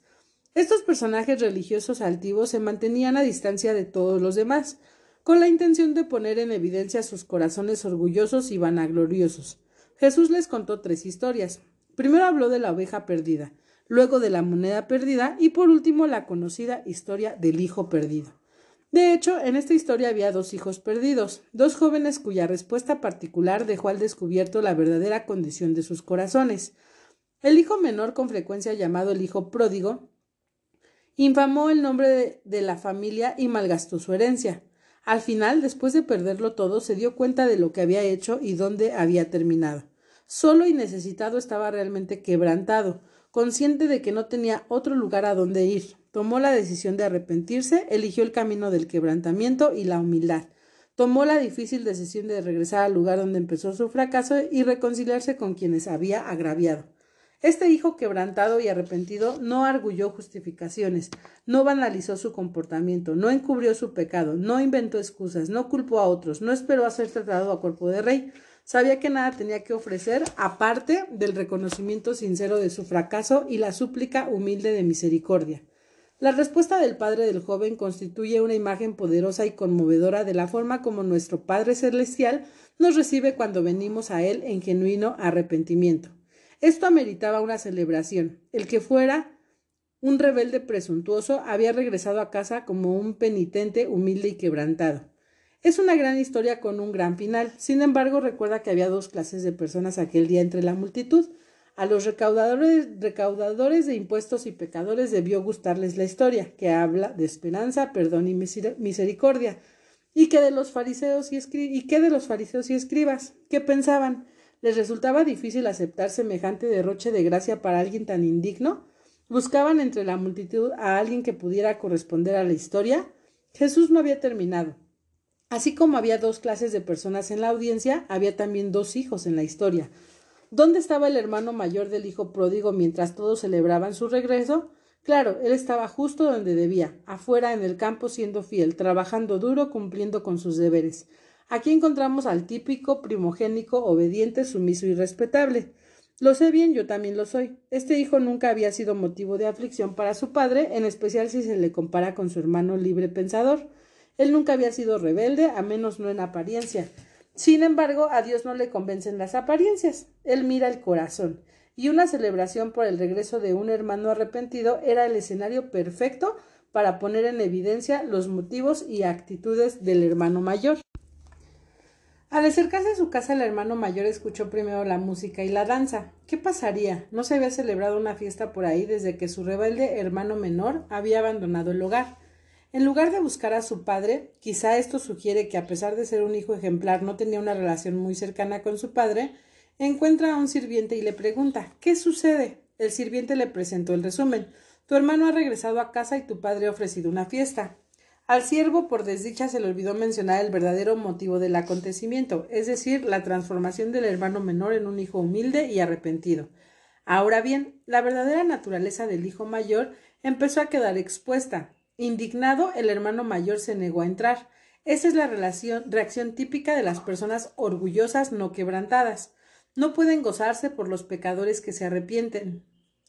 Más les importa la primicia de sus propios derechos y expectativas, y si no reciben el trato que creen merecer, arman un berrinche. En medio de la celebración por el regreso de su hijo perdido, llegaron a oídos del padre las noticias del boicoteo del hijo mayor. De inmediato dejó la fiesta para atender al otro hijo en problemas. Creo que según la antigua tradición judía, cuando el responsable de la casa salía de fiesta se detenían la música y la danza hasta que regresara el anfitrión, ¿No ilustra lo que ocurre en tantas iglesias y ministerios hoy? No hay gozo ni celebración ni fiesta por la restauración de pecadores perdidos, porque el pastor y el liderazgo están muy ocupados atendiendo a los fariseos, hermanos mayores, mezquinos y enfurruñados que hacen rabietas porque no se les complace. El orgullo, la propia justicia y la ceguera del corazón del hijo mayor al fin quedaron al descubierto en sus palabras airadas y acusatorias hacia su padre. Fíjate cuántos años te he servido. ¿Cuál era su motivación para servir? Sin desobedecer jamás tus órdenes. En realidad era tan perfecto. Y ni un cabrito me has dado para celebrar una fiesta con mis amigos. ¡Qué ingratitud! Al menos la mitad de la herencia ya le pertenecía. Pero ahora llega este hijo tuyo, no mi hermano, sino tu hijo, que ha despilfarrado tu fortuna con prostitutas. ¿Quién lo dijo? Da por sentado lo peor. Y tú mandas matar en su honor el ternero más gordo. Tras la aparente perfección exterior del hijo mayor se esconde un tumor cancerígeno de ira, rebelión y envidia, alimentado por expectativas ocultas y frustradas. Este joven tenía un sentido exacerbado de su propio valor y un deseo secreto de reconocimiento que salió a la luz cuando alguien, a quien consideraba inferior en dignidad, fue objeto de una gracia desbordante.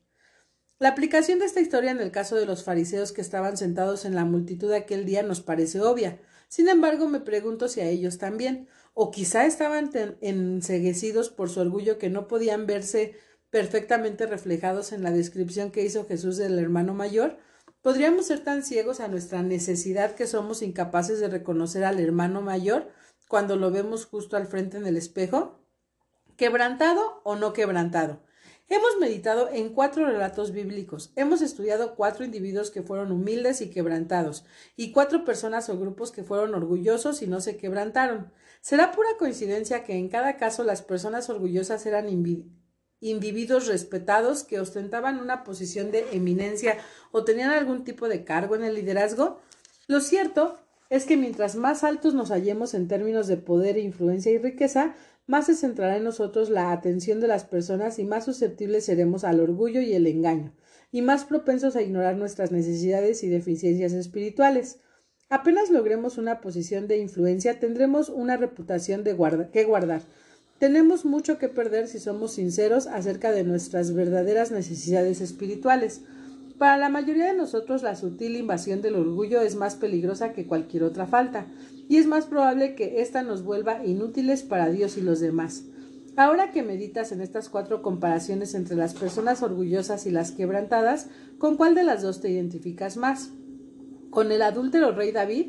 Con el tramposo recaudador de impuestos, con la mujer promiscua, con el lujurioso y rebelde pródigo? Tal vez respondas de ninguna manera, yo nunca haría algo semejante.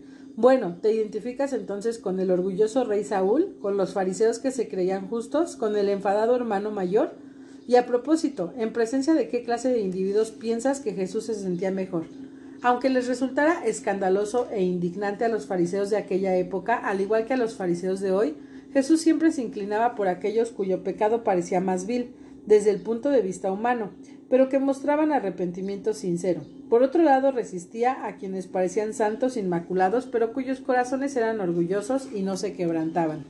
¿Será posible que Dios se desagrade más con los que parecen más respetables y espirituales, pero son orgullosos e incorregibles, que, que con los adúlteros, fornicarios, sodomitas, abortistas o gente atada a la pornografía que no fingen ser justos? La dura realidad es que los cristianos orgullosos y no quebrantados le han causado más daño a la Iglesia de Jesucristo que todos los pecadores fuera de ella. En nuestro afán por pensar en las necesidades y las faltas de quienes consideramos menos espirituales que nosotros, y por ser exitosos y proteger nuestra imagen, tal vez hemos olvidado el corazón mismo del Evangelio y la gracia de Cristo. Como puedes ver, el mensaje de arrepentimiento no es solo para los adúlteros y pródigos, sino también para hermanos mayores, fariseos y líderes respetables. La buena noticia es que sin importar a qué categoría permanezcamos, la gracia de Dios está siempre al alcance de quienes abandonan su orgullo y ofrecen el sacrificio de un corazón contrito y humillado. ¿Soy una persona orgullosa o una persona quebrantada?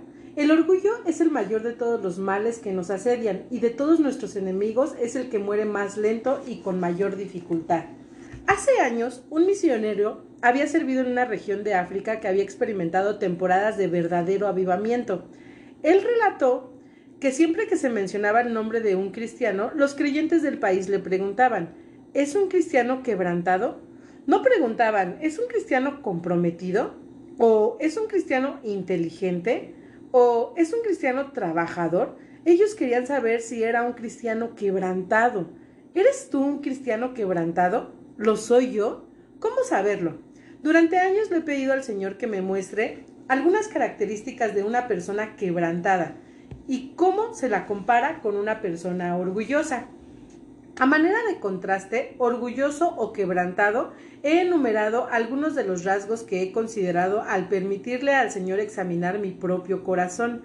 De ninguna manera es una lista exhaustiva. Seguramente el Señor te mostrará otras características en la medida en que abras tu corazón a Él. Permíteme animarte a resistir la tentación de leer esta lista a la ligera. Más bien dedica tiempo para leerla orar al respecto y pedirle a Dios que te revele si eres una persona orgullosa o quebrantada. Tal vez incluso quieras poner una marca al margen de cada evidencia de orgullo que notas en tu vida. Esa práctica sencilla podría representar un paso decisivo hacia la búsqueda del corazón humilde y quebrantado que Dios aviva. Actitudes hacia los demás. Las personas orgullosas se fijan en las faltas de otros y pueden señalarlas sin dificultad. Las personas quebrantadas son más conscientes de su propia necesidad espiritual que de, la de los demás. Las personas orgullosas tienen un espíritu crítico y criticón, ven las faltas en todos a su alrededor con un microscopio, pero las suyas con un telescopio. Las personas quebrantadas son compasivas, tienen la clase de amor que pasa por alto multitud de pecados, pueden perdonar mucho porque saben de cuánto han sido perdonados. Las personas orgullosas son muy propensas a criticar a quienes están en posiciones de autoridad, su pastor, su jefe, su esposo, sus padres, y hablan con otros acerca de las fallas que ven. Las personas quebrantadas respetan, animan y alientan a quienes Dios ha puesto en posiciones de autoridad y hablan a Dios en intercesión, antes que murmurar sobre las faltas que notan en otros. Las personas orgullosas se consideran justas, tienen una alta opinión de sí mismas y desprecian a los demás. Las personas quebrantadas piensan lo mejor de los demás, consideran a los demás como superiores a ellas mismas. Las personas orgullosas tienen un espíritu independiente y autosuficiente. Las personas quebrantadas tienen un espíritu dependiente, reconocen su necesidad de Dios y de otros. Actitudes acerca de los derechos.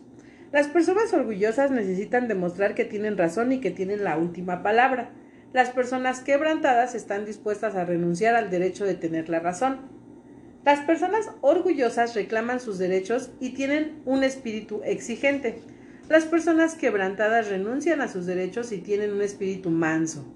Las personas orgullosas protegen celosamente su tiempo, sus derechos y su reputación. Las personas quebrantadas se niegan a sí mismas y se sacrifican. Actitudes acerca del servicio y el ministerio. Las personas orgullosas desean ser servidas, quieren que la vida gire en torno a ella y sus necesidades. Las personas quebrantadas están motivadas a servir a otros y a preocuparse para que las necesidades de los demás sean suplidas antes que las suyas. Las personas orgullosas desean ser reconocidas como exitosas. Las personas quebrantadas están motivadas a ser fieles y lograr que otros tengan éxito.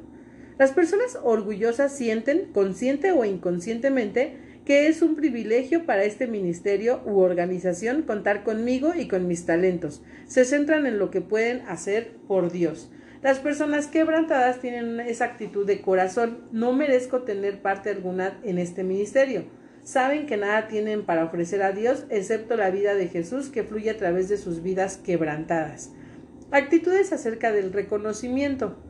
Las personas orgullosas buscan el progreso por el esfuerzo propio. Las personas quebrantadas desean promover a otros. Las personas orgullosas son impulsadas por el reconocimiento y el aprecio por sus esfuerzos. Las personas quebrantadas son conscientes de su propia indignidad, las conmueve saber que Dios puede servirse de ellos de alguna manera. Las personas orgullosas se sienten heridas cuando otros progresan y ellas son ignoradas. Las personas quebrantadas desean que otros obtengan el mérito y se gocen en que otros sean promovidos. Las personas orgullosas se entusiasman con los elogios y se desinflan con las críticas. Las personas quebrantadas saben que cualquier elogio por sus logros le pertenece al Señor y que las críticas pueden ayudarles a alcanzar, a alcanzar la madurez espiritual. Actitudes acerca de sí mismas. Las personas orgullosas confían en lo mucho que saben. Las personas quebrantadas se sienten insignificantes frente a lo mucho que tienen que aprender. Las personas orgullosas se sienten cohibidas y se preocupan por la opinión que otros tienen de ellas. Las personas quebrantadas no se inquietan por lo que otros piensan de ellas. Las personas orgullosas se preocupan por parecer respetables, tienden a proteger su imagen y su reputación. Las personas quebrantadas se interesan por ser auténticas, les interesa menos lo que otros piensen que lo que sabe Dios, están dispuestas a morir a su propia reputación. Las personas orgullosas no soportan fallar o que alguien las considere menos que perfectas. Esto puede llevarlas a extremos, como tendencias a la adicción al trabajo, al perfeccionismo, a imponerse o imponer a otros expectativas inalcanzables. Las personas quebrantadas pueden reconocer limitaciones impuestas por Dios y vivir dentro de ellas. Actitudes acerca de las relaciones. Las personas orgullosas son distantes de los demás, las personas quebrantadas están dispuestas a tomar el riesgo de acercarse a otros y amarlos entrañablemente. Las personas orgullosas son prontas a culpar a los demás. Las personas quebrantadas aceptan la responsabilidad personal y pueden reconocer sus faltas en una situación dada. Las personas orgullosas esperan que los demás se acercan y piden perdón cuando hay un malentendido o una ruptura en la relación. Las personas quebrantadas toman la iniciativa de reconciliarse sin importar cuánta culpa tenga la otra parte en el problema. Las personas orgullosas se muestran a la defensiva e, e inabordables cuando son corregidas. Las personas quebrantadas reciben la corrección con un espíritu humilde y dispuesto. Las personas orgullosas tienen dificultades para hablar sobre sus necesidades espirituales con otros. Las personas quebrantadas están dispuestas a ser transparentes y sinceras con otros según la guía de Dios. Las personas orgullosas tratan de controlar a las personas y las circunstancias tienden a manipular. Las personas quebrantadas confían en Dios, descansan en Él y son capaces de esperar a que Él obre en su favor. Las personas orgullosas se resienten y amargan cuando alguien las ofende, hacen rabietas, son quisquillosas y se ofenden fácilmente, guardan rencor y llevan cuentas de las injurias de los demás. Las personas quebrantadas dan gracias a Dios en todo, son prontas para perdonar a quien las ofenden. Actitudes acerca del pecado. Las personas orgullosas se esfuerzan en que nadie descubra que han pecado. Su instinto es encubrirlo. Las personas quebrantadas no se preocupan demasiado por quién sabe o descubre su pecado. Están dispuestas a que todo salga a la luz, pues nada tienen que perder. Las personas orgullosas la pasan muy mal cuando dicen me equivoqué, por favor, ¿me perdonas? Las personas quebrantadas admiten rápidamente su falta y buscan el perdón cuando es necesario. Las personas orgullosas tienden a vagar en generalidades cuando confiesan su pecado a Dios. Querido Dios, por favor, perdóname por todos mis pecados o al manifestar su necesidad espiritual de otros, necesito ser un mejor cristiano. Las personas quebrantadas están dispuestas a confesar específicamente sus pecados. Señor, creo al igual que tú que me amo más a mí mismo que a mi pareja. Confieso que soy adicto a la televisión, soy un glotón, tengo un espíritu criticón, soy una madre irascible. Las personas orgullosas se preocupan por las consecuencias de su pecado, les inquietan los problemas causados por este, por ejemplo, las deudas creadas por sus gastos excesivos o los problemas matrimoniales causados por su egoísmo o decisiones inmorales. Las personas quebrantadas se duelen por la causa, la raíz de su pecado, se preocupan más por cómo su pecado ha ofendido o deshonrado a Dios que por los problemas que hayan causado en sus vidas. Las personas orgullosas sienten remordimiento por su pecado y se lamentan por haber sido descubiertos. Las personas quebrantadas se arrepienten verdaderamente de su pecado y la evidencia de su arrepentimiento es que lo abandonan. Actitudes acerca de su relación con Dios. Las personas orgullosas son ciegas a la verdadera condición de sus corazones.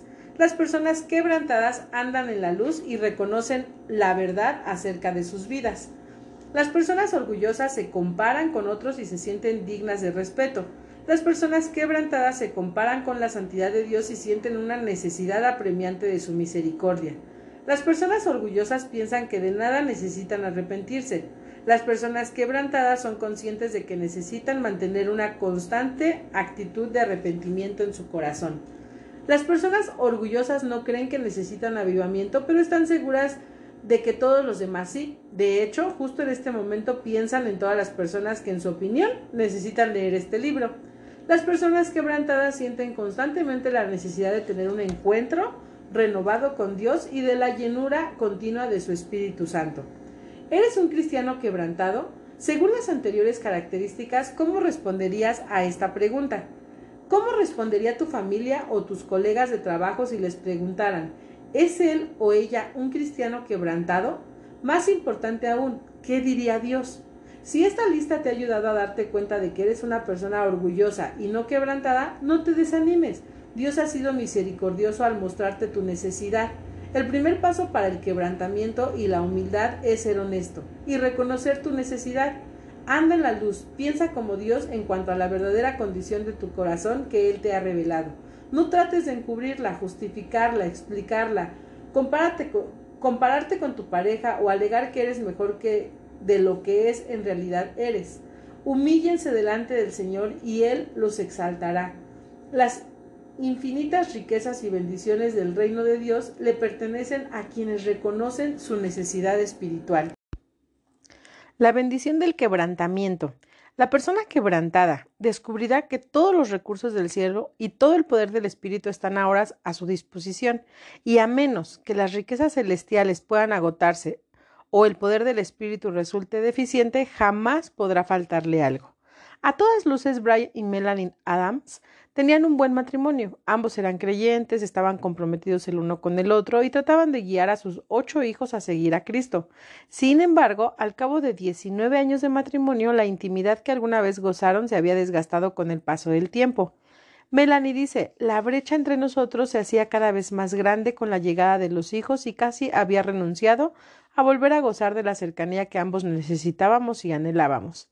Al enterarse de que podían asistir a un retiro cuyo tema era cómo renovar tu corazón y avivar tu matrimonio, Melanie tenía la esperanza de que esto fuera justo lo que necesitaban. En su humilde opinión, su esposo necesitaba mejorar en algunos aspectos y qué mejor lugar para arreglar a su esposo que en un retiro matrimonial. En el segundo día de retiro, el orador predicó un mensaje sobre la amargura y la necesidad del quebrantamiento y la humildad personales. Mientras Melanie y Brian regresaban juntos a su habitación después de la sesión, Melanie preparaba en su mente un discurso para Brian sobre la necesidad de quebrantamiento en su vida.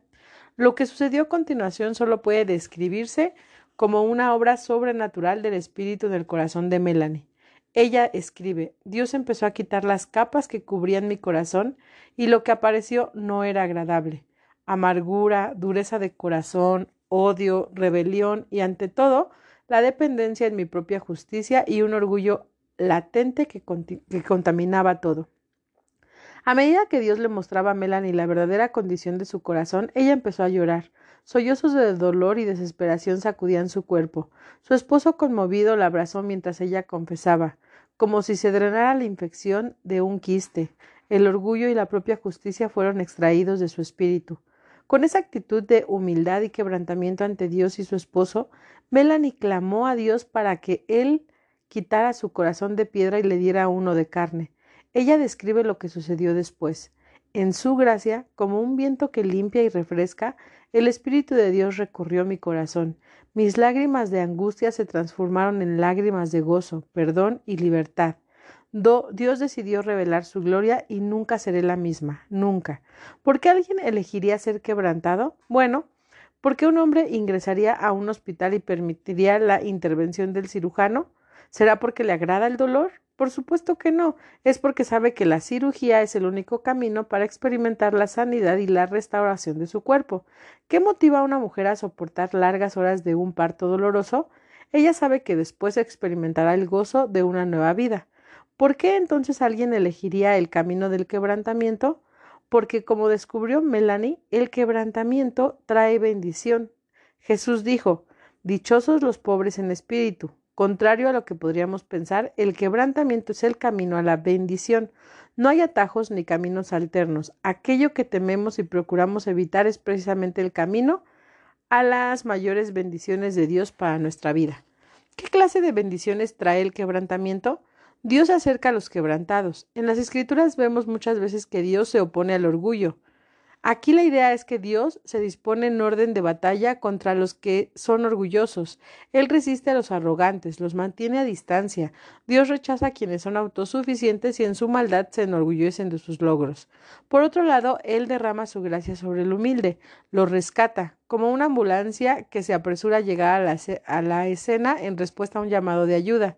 Dios acude presuroso a la escena en la cual se humillan sus hijos y reconocen su necesidad. Charles Spurgeon nos recuerda, el que se humilla bajo la mano de Dios será siempre enriquecido, sustentado, levantado y consolado por aquel que muestra siempre su gracia. Dios resiste siempre al orgulloso y exalta al humilde. Vez tras vez he experimentado la gracia de Dios que se derrama en respuesta a mi necesidad. Recuerdo un día en particular cuando me sentía física y emocionalmente agotada, en una época de particular exigencia ministerial. Estaba lista para partir en otro viaje cuando de repente sentí que no podía más. Me desplomé en una silla en mi estudio y empecé a llorar descontrolada. En ese punto tenía dos opciones. Podría tratar de dominarme, poner buena cara, avanzar con calma y de alguna manera fortalecerme para cumplir con mi deber. Sin embargo, era consciente de que actuar con autosuficiencia me llevaría a perder la gracia y la presencia de Dios en mi vida. Sabía lo mucho que necesitaba su gracia y no podía soportar la idea de seguir sin su presencia. Así que en mi debilidad y desesperación elegí la segunda opción. Tomé la determinación consciente de humillarme, reconocer mi necesidad y rogarle al Señor su gracia. Después de orar y confirmar que ese viaje era su voluntad, le pedí que me capacitara para cumplir con la tarea a la cual me había llamado. Al día siguiente me dirigí a un grupo de obreros cristianos de tiempo completo. Mi tema era las posibles trampas del ministerio. La realidad era que ese, eh, en ese tiempo yo había caído o estado a punto de caer en esas mismas trampas. Me sentí tentada a tratar de salvaguardar mi imagen ante esos obreros cristianos y dejar la impresión de que en cierto sentido había evitado caer en esas trampas y que eran ellos quienes necesitaban ese mensaje. Pero yo sabía que era yo quien necesitaba en realidad ese mensaje y que si deseaba recibir la gracia de Dios sobre mi necesidad, debía humillarme ante Él, techo fuera, y ante los presentes, muros abajo, y ser franca respecto a mi propia condición. ¿Te preguntas por qué Dios a veces parece tan distante? ¿Será posible que Él se ha alejado y te resiste porque el orgullo subsiste en tu corazón? El Señor es excelso, pero toma en cuenta a los humildes y mira de lejos a los orgullosos. ¿Quieres estar cerca de Dios? Así como el padre del hijo pródigo abrazó a su hijo quebrantado y arrepentido y lo restauró, nuestro Padre Celestial habita con quienes vienen a Él con un corazón humilde y quebrantado. Se libera vida nueva. Hace poco un amigo me escribió para contarme cómo Dios lo había guiado a un nuevo nivel de quebrantamiento. Al explicar el cambio que éste había producido en su vida, usó una descripción muy gráfica. Antes de esa experiencia luchaba con depresión leve, tenía tanto enojo en mi interior que me había vuelto hostil y eso afectó mi actitud por completo. Sin embargo, desde que Dios me trajo a un nuevo nivel de quebrantamiento, digo que mi vida es como una película que pasó de ser en blanco y negro a una imagen a todo color. La experiencia de mi amigo evidencia otra bendición del quebrantamiento. Cuando nos vemos frente a la realidad de ser quebrantados con Cristo en la cruz, la tentación es creer que esto será nuestro fin, y en un sentido sí lo es. Es el fin de nuestro orgullo, de nuestra vida egoísta y del gobierno de nuestra carne. Sin embargo, en realidad es apenas el comienzo. Si estamos dispuestos a unirnos a Cristo en su mente, se libera vida nueva por medio de nuestro quebrantamiento, que es la vida resucitada y sobrenatural de Cristo. En Juan 12, justo después de la entrada triunfal en Jerusalén, Jesús se volvió a sus discípulos y comenzó a hablarles acerca de su muerte cercana. Así empezó. Ha llegado la hora de que el Hijo del Hombre sea glorificado. ¿Glorificado? ¿Por qué alguien describiría su muerte como la hora en que sería glorificado? ¿Acaso no lo fue cuando lo recibió en Jerusalén una multitud de adoradores? Jesús comprendía algo que sus discípulos solo entenderían después de su muerte, resurrección y ascensión. Es algo que la Biblia denomina un misterio. El misterio es que la muerte trae vida y que no podemos experimentar vida verdadera si no estamos dispuestos a morir. Para aclarar este principio, Jesús refirió una ilustración de la agricultura. Ciertamente les aseguro que si el grano de trigo no cae en tierra y muere, se queda solo, pero si muere produce mucho fruto. Yo podría tomar un grano de trigo, limpiarlo y ponerlo en una hermosa porcelana china sobre la mesa de mi comedor, iluminarlo, ponerle música, orar por él, ¿y qué sucedería? Nada en absoluto, permanecería allí, solo. ¿Qué tiene que ocurrirle ese grano si ha de llevar fruto? Debe ser enterrado y morir. Si ese grano de trigo tuviera sentimientos, puedo imaginar su reacción. Oigan, aquí está muy oscuro, hace frío, estoy solo. Pero en ese lugar oscuro y frío y solitario, el grano perderá su cubierta exterior para que la vida encerrada en su interior sea liberada.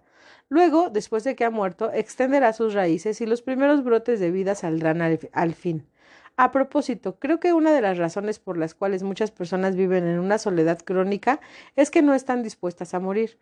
Como Jesús, como dijo Jesús, si un grano de trigo no cae en tierra y muere, se queda solo, nuestro instinto natural es proteger nuestra vida. Cuando rehusamos desprendemos de ese, cuando rehusamos desprendernos de esa dura cubierta exterior llamada el yo, nadie se nos puede acercar ni entrar ni tener acceso a nuestra vida. Así como el orgullo nos aleja de Dios, también impide que otros se acerquen a nosotros. Hace años, siendo estudiante universitaria, escuché al pastor Ray Ortlund decir la mayoría de las iglesias son como una bolsa de canicas, porque son duras y resuenan al golpear contra otras.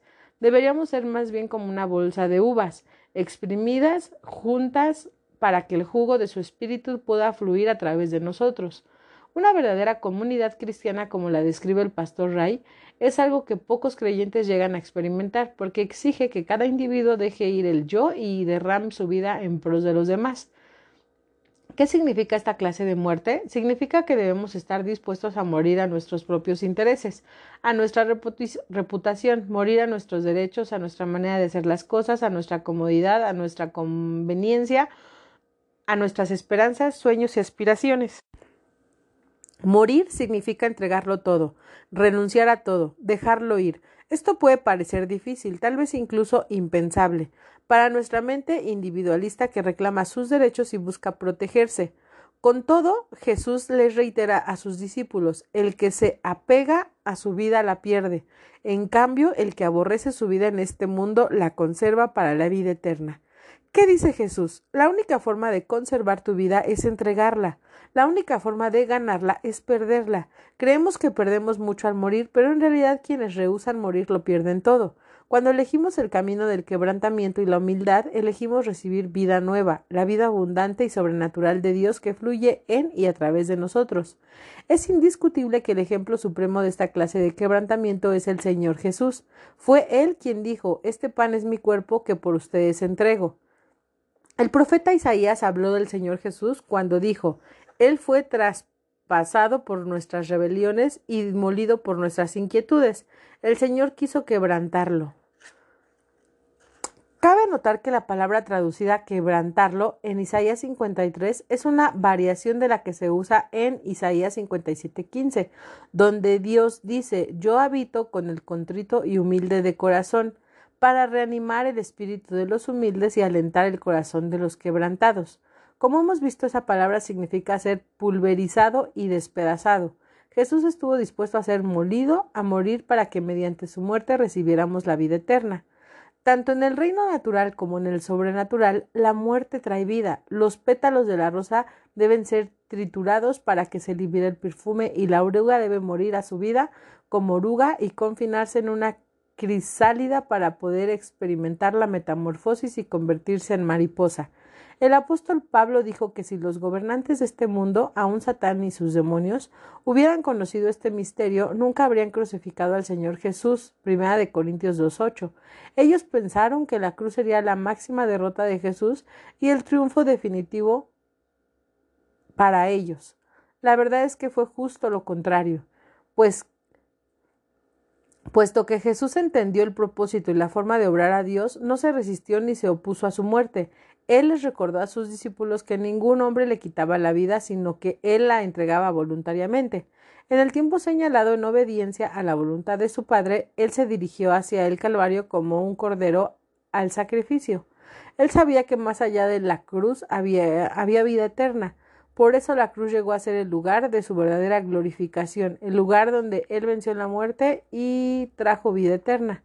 De igual manera, cuando tú y yo estábamos dispuestos a ser quebrantados en unión con Él, su vida abundante se libera para que fluya en otros, eh, a través nuestro. El quebrantamiento es la entrada a la vida.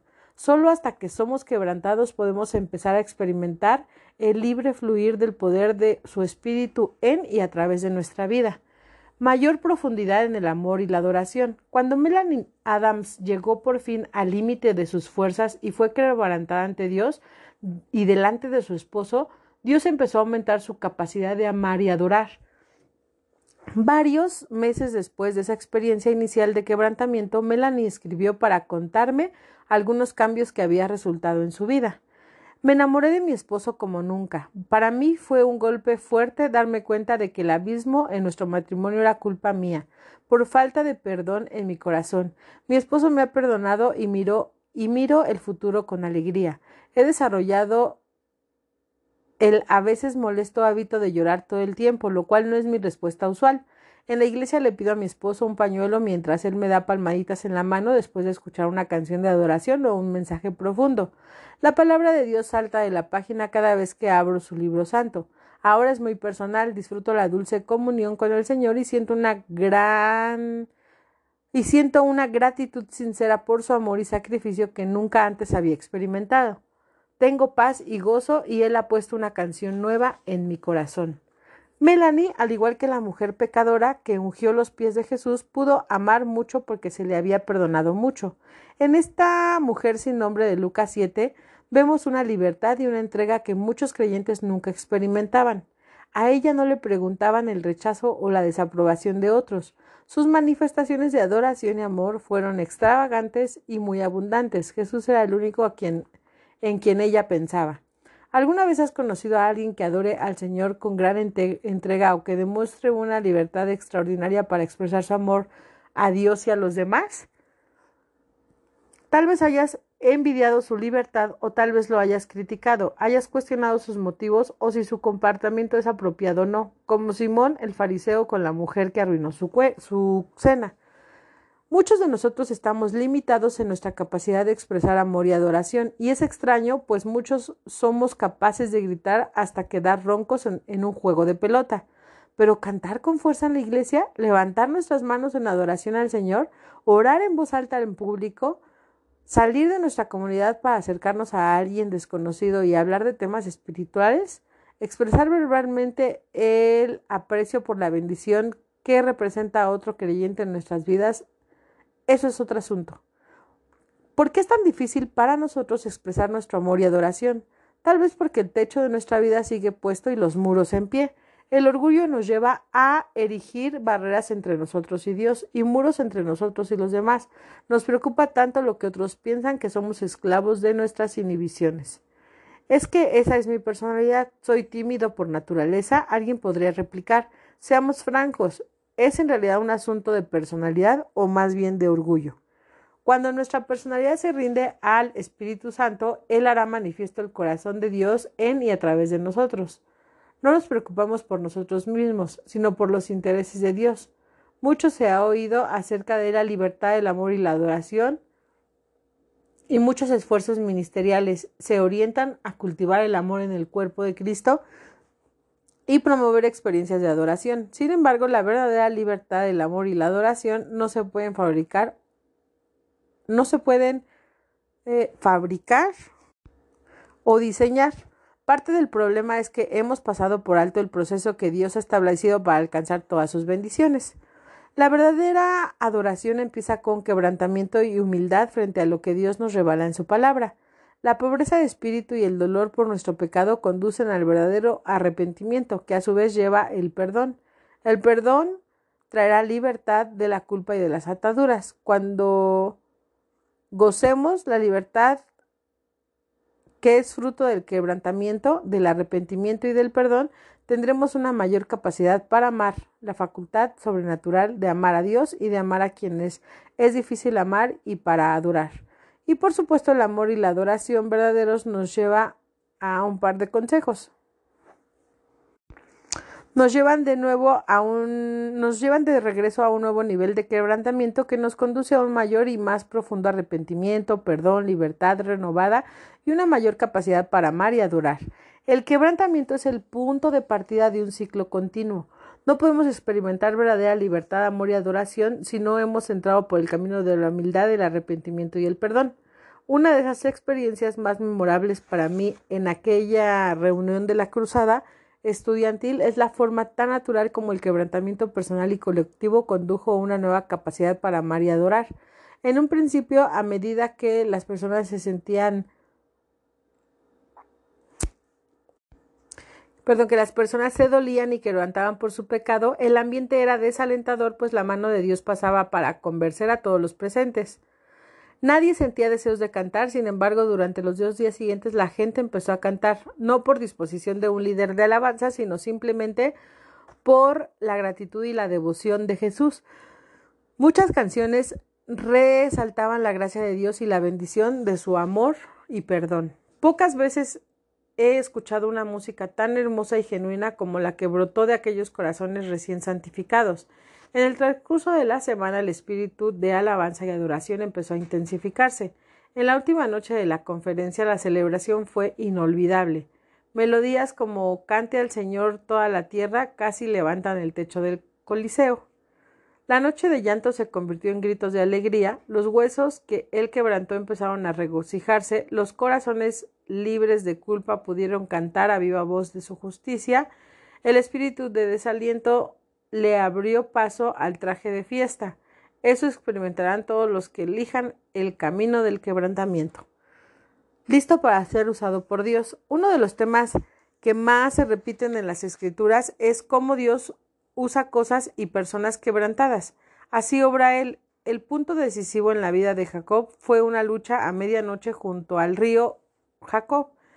Años antes Dios había prometido bendecir a Jacob, pero él nunca había podido gozar de su bendición por tratar de controlar y manejar su vida según sus propios criterios.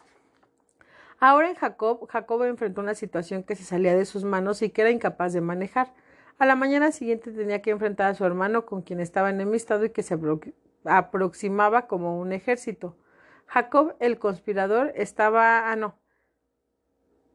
Jacob el conspirador estaba acorralado y se sentía aterrorizado. Dios tuvo al fin la atención de Jacob. Esa noche Dios, en forma de ángel, se encontró con él y ambos lucharon cuerpo a cuerpo.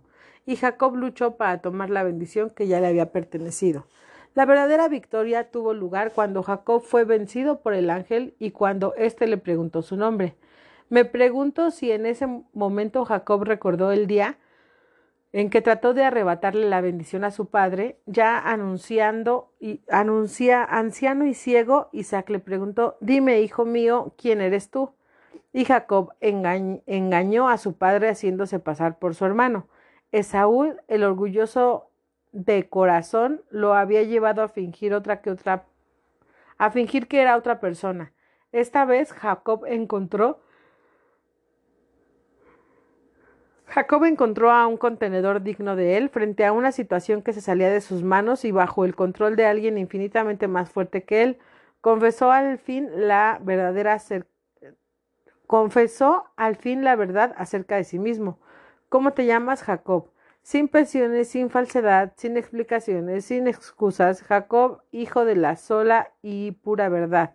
Jacob, el inmigrante, el engañador, el manipulador, el artífice de engaños.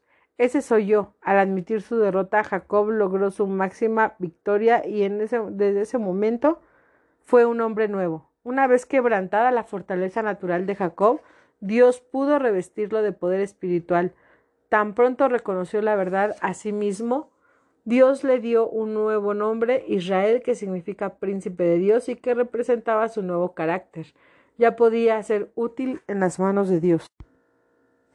Al igual que Jacob, Moisés experimentó el poder del quebrantamiento. Después de cuarenta años en el palacio donde pertenecía a la corte, fueron necesarios cuarenta años en el desierto para despojarlo de todas sus fortalezas naturales, como talentos, posición, reputación y contactos personales. Moisés lo perdió todo, sin embargo se acercó a la zarza ardiente como un hombre quebrantado, útil en las manos de Dios. Cuando los hijos de Israel llegaron al monte Oreb y no encontraron agua para beber, Moisés aprendió otra lección sobre el quebrantamiento. Dios le dijo Acéstale un golpe a la roca, y de ella brotará agua. Cualquiera sabe que de una roca no sale agua. Sin embargo, en obediencia, Moisés golpeó la roca. Este gesto constituye una imagen de Cristo que fue golpeado y quebrantado por nosotros. El agua brotó y calmó la sed de dos millones de sedientos israelitas en el desierto.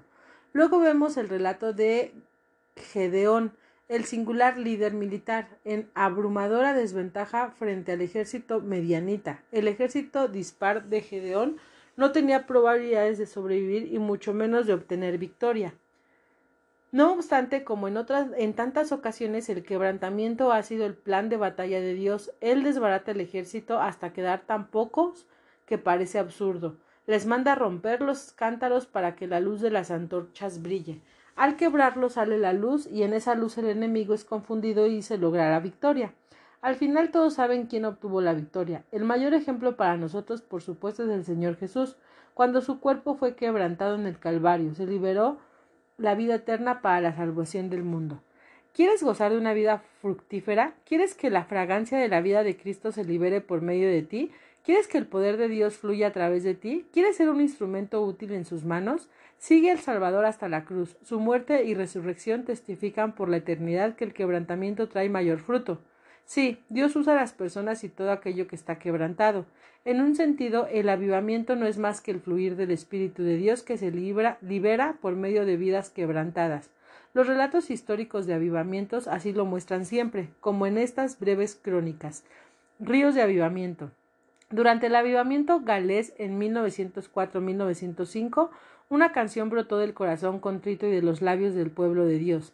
Cantaban Doblégame más y más a los pies de Jesús. Por ese quebrantamiento Dios trajo un gran derramamiento de su espíritu que alcanzó a todo el principado y rebosó en incalculable bendición para el mundo. Tal vez hayas escuchado hablar del avivamiento Shantung en China a finales de los años 20 y principios de los 30. El doctor Kulpelper era el director de una gran misión denominacional de esa provincia. Él pertenecía a un grupo de líderes y misioneros cristianos que habían orado por su avivamiento. Una noche después de la reunión de oración, el doctor Culpeper regresó a su casa y sintió la carga de buscar al Señor. Allí sintió su necesidad espiritual y la sequedad en su vida, pero no podía precisar la causa de su estado. Él preguntó Señor, ¿qué me pasa? Escucho el consejo divino y lo que escuchó el consejo divino y lo que oyó lo quebrantó por completo. A la mañana siguiente volvió a la reunión de oración y les confesó a sus colegas misioneros y líderes su pecado de jactancia espiritual y la falta de fruto que esto acarreaba. Él reconoció que el hecho de haber sido admirado como un buen misionero lo había llevado al orgullo y a robarle la gloria a Dios. Más adelante dijo mi corazón estaba tan quebrantado que no creí que pudiera vivir más. A raíz del quebrantamiento del doctor Kulpelper, Dios trajo quebrantamiento a todo el grupo de misioneros y a los líderes cristianos de esa nación. A su vez, eso produjo un gran derramamiento del Espíritu de Dios en convicción, confección y plenitud en todos los territorios de la provincia. Dios avivó sus corazones y miles más entre los que pudieron alcanzar después. Veinte años más tarde, en otro rincón del mundo, un puñado de líderes de iglesia oraban con fervor, por un avivamiento en su comunidad. Se reunían en un pequeño pueblo en la isla de Lewis, la más grande de las Hébridas exteriores cerca de las costas de Escocia. Estos creyentes tenían una carga especial para los jóvenes de la isla que eran indiferentes a los asuntos espirituales y burlaban de las cosas de Dios. Durante dieciocho meses estos hombres se reunieron tres veces por semana, a orar toda la noche hasta la madrugada para implorarle a Dios su visitación y avivamiento. Durante dieciocho meses nada parecía cambiar, hasta que una noche un joven diácono se puso de pie, abrió su Biblia y leyó del Salmo 24. ¿Quién puede subir al monte del Señor? ¿Quién puede estar en su lugar santo? Solo el de manos limpias y corazón puro. ¿Quién es así? Quien a él es así recibe bendiciones del Señor. Mirando a los hombres reunidos allí, el, el joven dijo Hermanos, me parece una farsa esperar y orar así, cuando nosotros mismos no estamos bien con Dios. Allí, sobre la paja, los hombres se arrodillaron y en humildad confesaron sus pecados al Señor. En poco tiempo Dios empezó a derramar su espíritu en un despertar sin precedentes que sacudió toda la isla.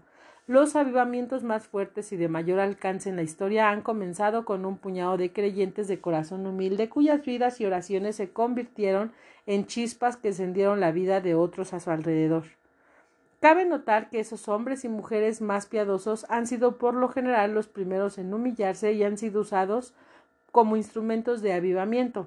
¿Has esperado que tu pareja, tus hijos o tus líderes de la iglesia se humillen para que haya un avivamiento en su hogar o en tu iglesia? Tal vez Dios ha esperado que seas tú quien se humille y que tu quebrantamiento sea precisamente lo que Dios use para producir el quebrantamiento en quienes te rodean. El mayor obstáculo para el avivamiento no es la falta de voluntad de los demás para confesar nuestra urgente necesidad de la misericordia divina.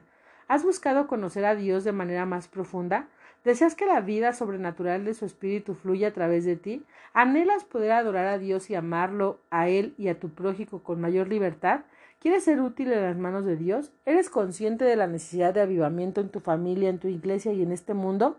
Las bendiciones del avivamiento fluyen en y a través de quienes realmente se quebrantan ante Dios. Andrew Murray bien lo expresó. Como el agua busca y llena siempre los lugares más bajos, si Dios te encuentra humillado y vacío, su gloria y su poder fluyen. El camino hacia el quebrantamiento. Ser quebrantado es obra de Dios y también nuestra. Él pone la carga, pero nosotros debemos elegir. Todo el día la decisión estará frente a nosotros en miles de formas diferentes. A lo largo de este libro has conocido creyentes que han experimentado el quebrantamiento. ¿Y tú has visto parte de tu realidad reflejada en estas páginas? ¿Puedes decir con franqueza que realmente te has quebrantado ante Dios? Tal vez hayas experimentado un genuino quebrantamiento en el pasado. ¿Lo vives aún como un estilo de vida? Quizá digas, reconozco mi necesidad de un corazón contrito y quebrantado. Quiero tomar el camino del quebrantamiento. ¿Por dónde empiezo? El quebrantamiento requiere tanto la iniciativa de Dios como nuestra respuesta personal. Según las escrituras, hay tres instrumentos que Dios usa principalmente para llevarnos al quebrantamiento. En primer lugar, la palabra de Dios tiene el poder para preparar el suelo endurecido de nuestro corazón y desmoronar nuestra vida obstinada y egoísta. Dios dice, ¿no es acaso mi palabra como martillo que pulveriza la roca? El salmista contempla con admiración el poder de su palabra. La voz del Señor resuena potente, la voz del Señor resuena majestuosa, la voz del Señor desgaja los cedros. Cada vez que abrimos la palabra de Dios, sea en privado o en una congregación, deberíamos hacerlo con el propósito de permitirle quebrantarnos. La misma palabra que sirve como martillo para pulverizarnos se convertirá luego en el bálsamo que sana nuestro corazón y en la luz que guía nuestros pasos en el camino de humildad. En segundo lugar, Dios usa las circunstancias para poner en evidencia nuestra necesidad y llevarnos hasta el final de nuestras fuerzas. La circunstancia que Dios usa puede ser un trabajo lleno de tensiones, dificultades matrimoniales, una enfermedad crónica, una crisis financiera u otro asunto que nos agobie. Frente a esta presión podemos tomar la decisión de reaccionar con orgullo, resistirnos y resentir la circunstancia o dar lugar a la desesperación o podemos decidir responder con humildad, someternos a la mano de Dios y permitirle que nos forme y amolde a través de esa presión.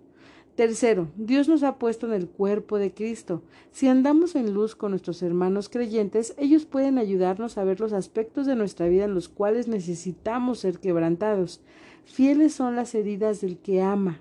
El que ama puede ser un pastor, un padre, un socio y otro creyente que nos aprecia lo suficiente para señalarnos nuestras debilidades espirituales.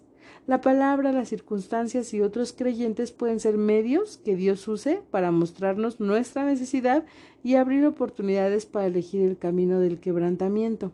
El Espíritu de Dios es el brazo que esgrime todos estos instrumentos para llevarnos hasta Él. Sin embargo, debemos responder a su iniciativa.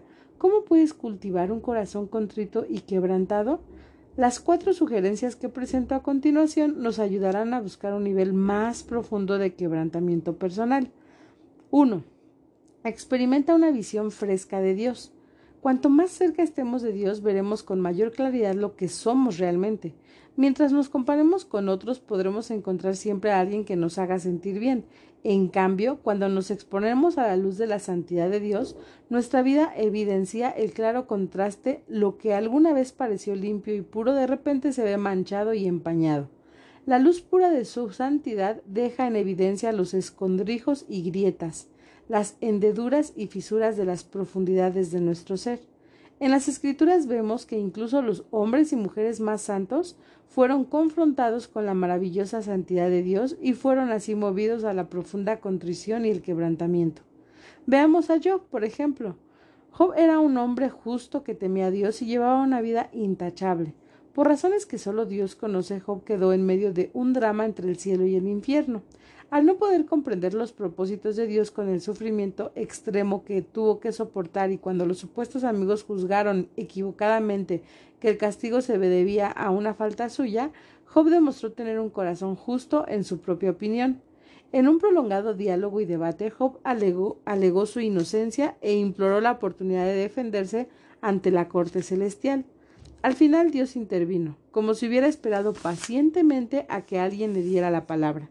A través de una serie de preguntas que Job y sus amigos eran incapaces de responder, Dios se reveló a Job como nunca antes. Dios desveló su grandeza, su infinito poder, su sabiduría suprema, sus poderosos hechos y sus inescrutables caminos. Cuando Dios terminó, Job apenas podía respirar. Job se quedó frío. ¿Qué puedo responderte si soy tan indigno? Me tapo la boca con la mano. De oídas había oído hablar de ti, pero ahora te veo con mis propios ojos. Por tanto me retracto de lo que he dicho y me arrepiento en polvo y ceniza. Job ya no se defendió, no alegó su inocencia, ni se vio a sí mismo como una víctima indefensa. Ante la deslumbrante luz de la majestad de Dios, la vida de Job quedó expuesta y ahora se veía como un perpetrador y vil pecador, con una imperiosa necesidad de misericordia. Job había sido un, buen hombre, su estilo de vida era irreprochable y su sufrimiento no fue causado directamente por su pecado, sin embargo, el sufrimiento sirvió para levantar la tapa de su corazón y dejar ver un grado más profundo de corrupción de lo que él hubiera notado de otra manera. Como resultado de su encuentro con Dios, Job no solo fue un hombre bueno y religioso, sino también un hombre quebrantado. El profeta Isaías experimentó algo parecido. En los próximos capítulos de su, libro vemos a este gran siervo de Dios pronunciando ayes contra la nación apóstola de Israel ayes contra los materialistas, ayes contra los relativistas, ayes contra los hedonistas, los sensuales e inmorales. Y tenía razón, eran una terrible deshonra para la nación, como lo son en el mundo actual. Luego vemos el primer versículo del capítulo 6 de Isaías, donde él se encuentra con Dios como nunca antes lo había visto.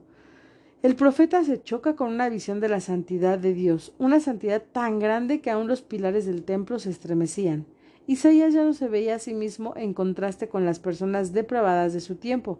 Ahora se veía la luz del Dios del universo que es santo, sublime y excelso. ¿Qué fue lo primero que salió de su boca?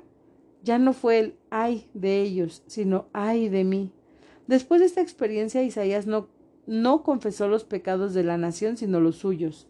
Soy un hombre de labios impuros. En respuesta a su corazón concrito y quebrantado, Dios envió un ángel que tomó una brasa del altar del sacrificio. En un momento doloroso y difícil, la brasa tocó los labios de Isaías y fue limpio. Antes de eso, Isaías había sido un buen hombre.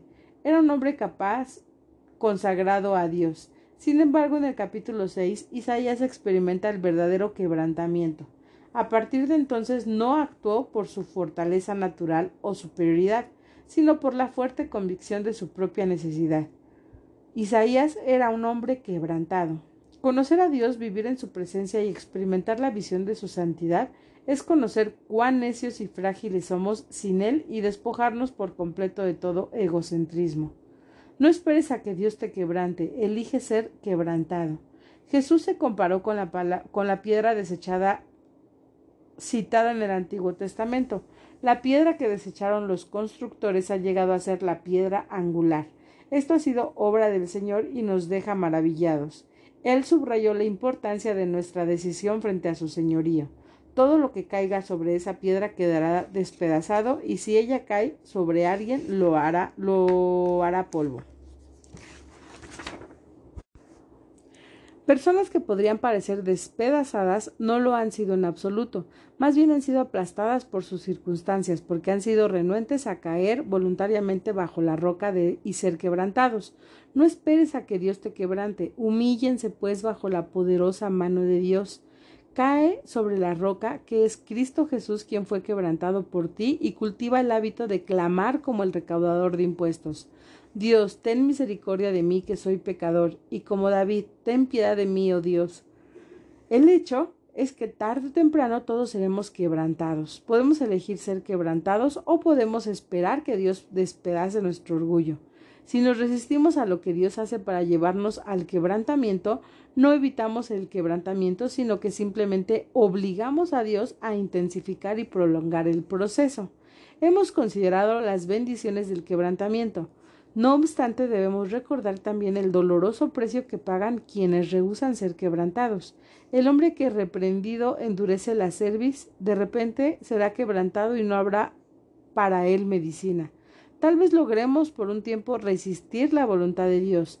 Él puede dejarnos seguir caminando en el orgullo de nuestro corazón, pero tarde o temprano Dios despedazará todo lo que se exalta a sí mismo y contra él. Llegará el día en que toda rodilla se doblará y toda lengua confesará que Jesucristo es el Señor.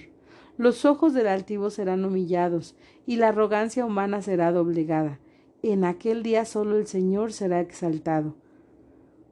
Un día vendrá el Señor Todopoderoso contra los orgullosos y arrogantes, contra los altaneros para humillarlos. ¿Cuál es la alternativa? Elige el camino del quebrantamiento. Jennifer Kennedy, Dean, nos anima a ver las circunstancias difíciles de nuestra vida como si fueran momentos de crucifixión. Cada vez que enfrentas un momento de crucifixión, decide abatirte. Elige renunciar a tu orgullo, a tus expectativas, a tus derechos, a tus exigencias. Elige el camino de la cruz. Deja que otro reciba el mérito que mereces. Deja pasar la oportunidad de tener la última palabra. Muere a las exigencias de tu carne.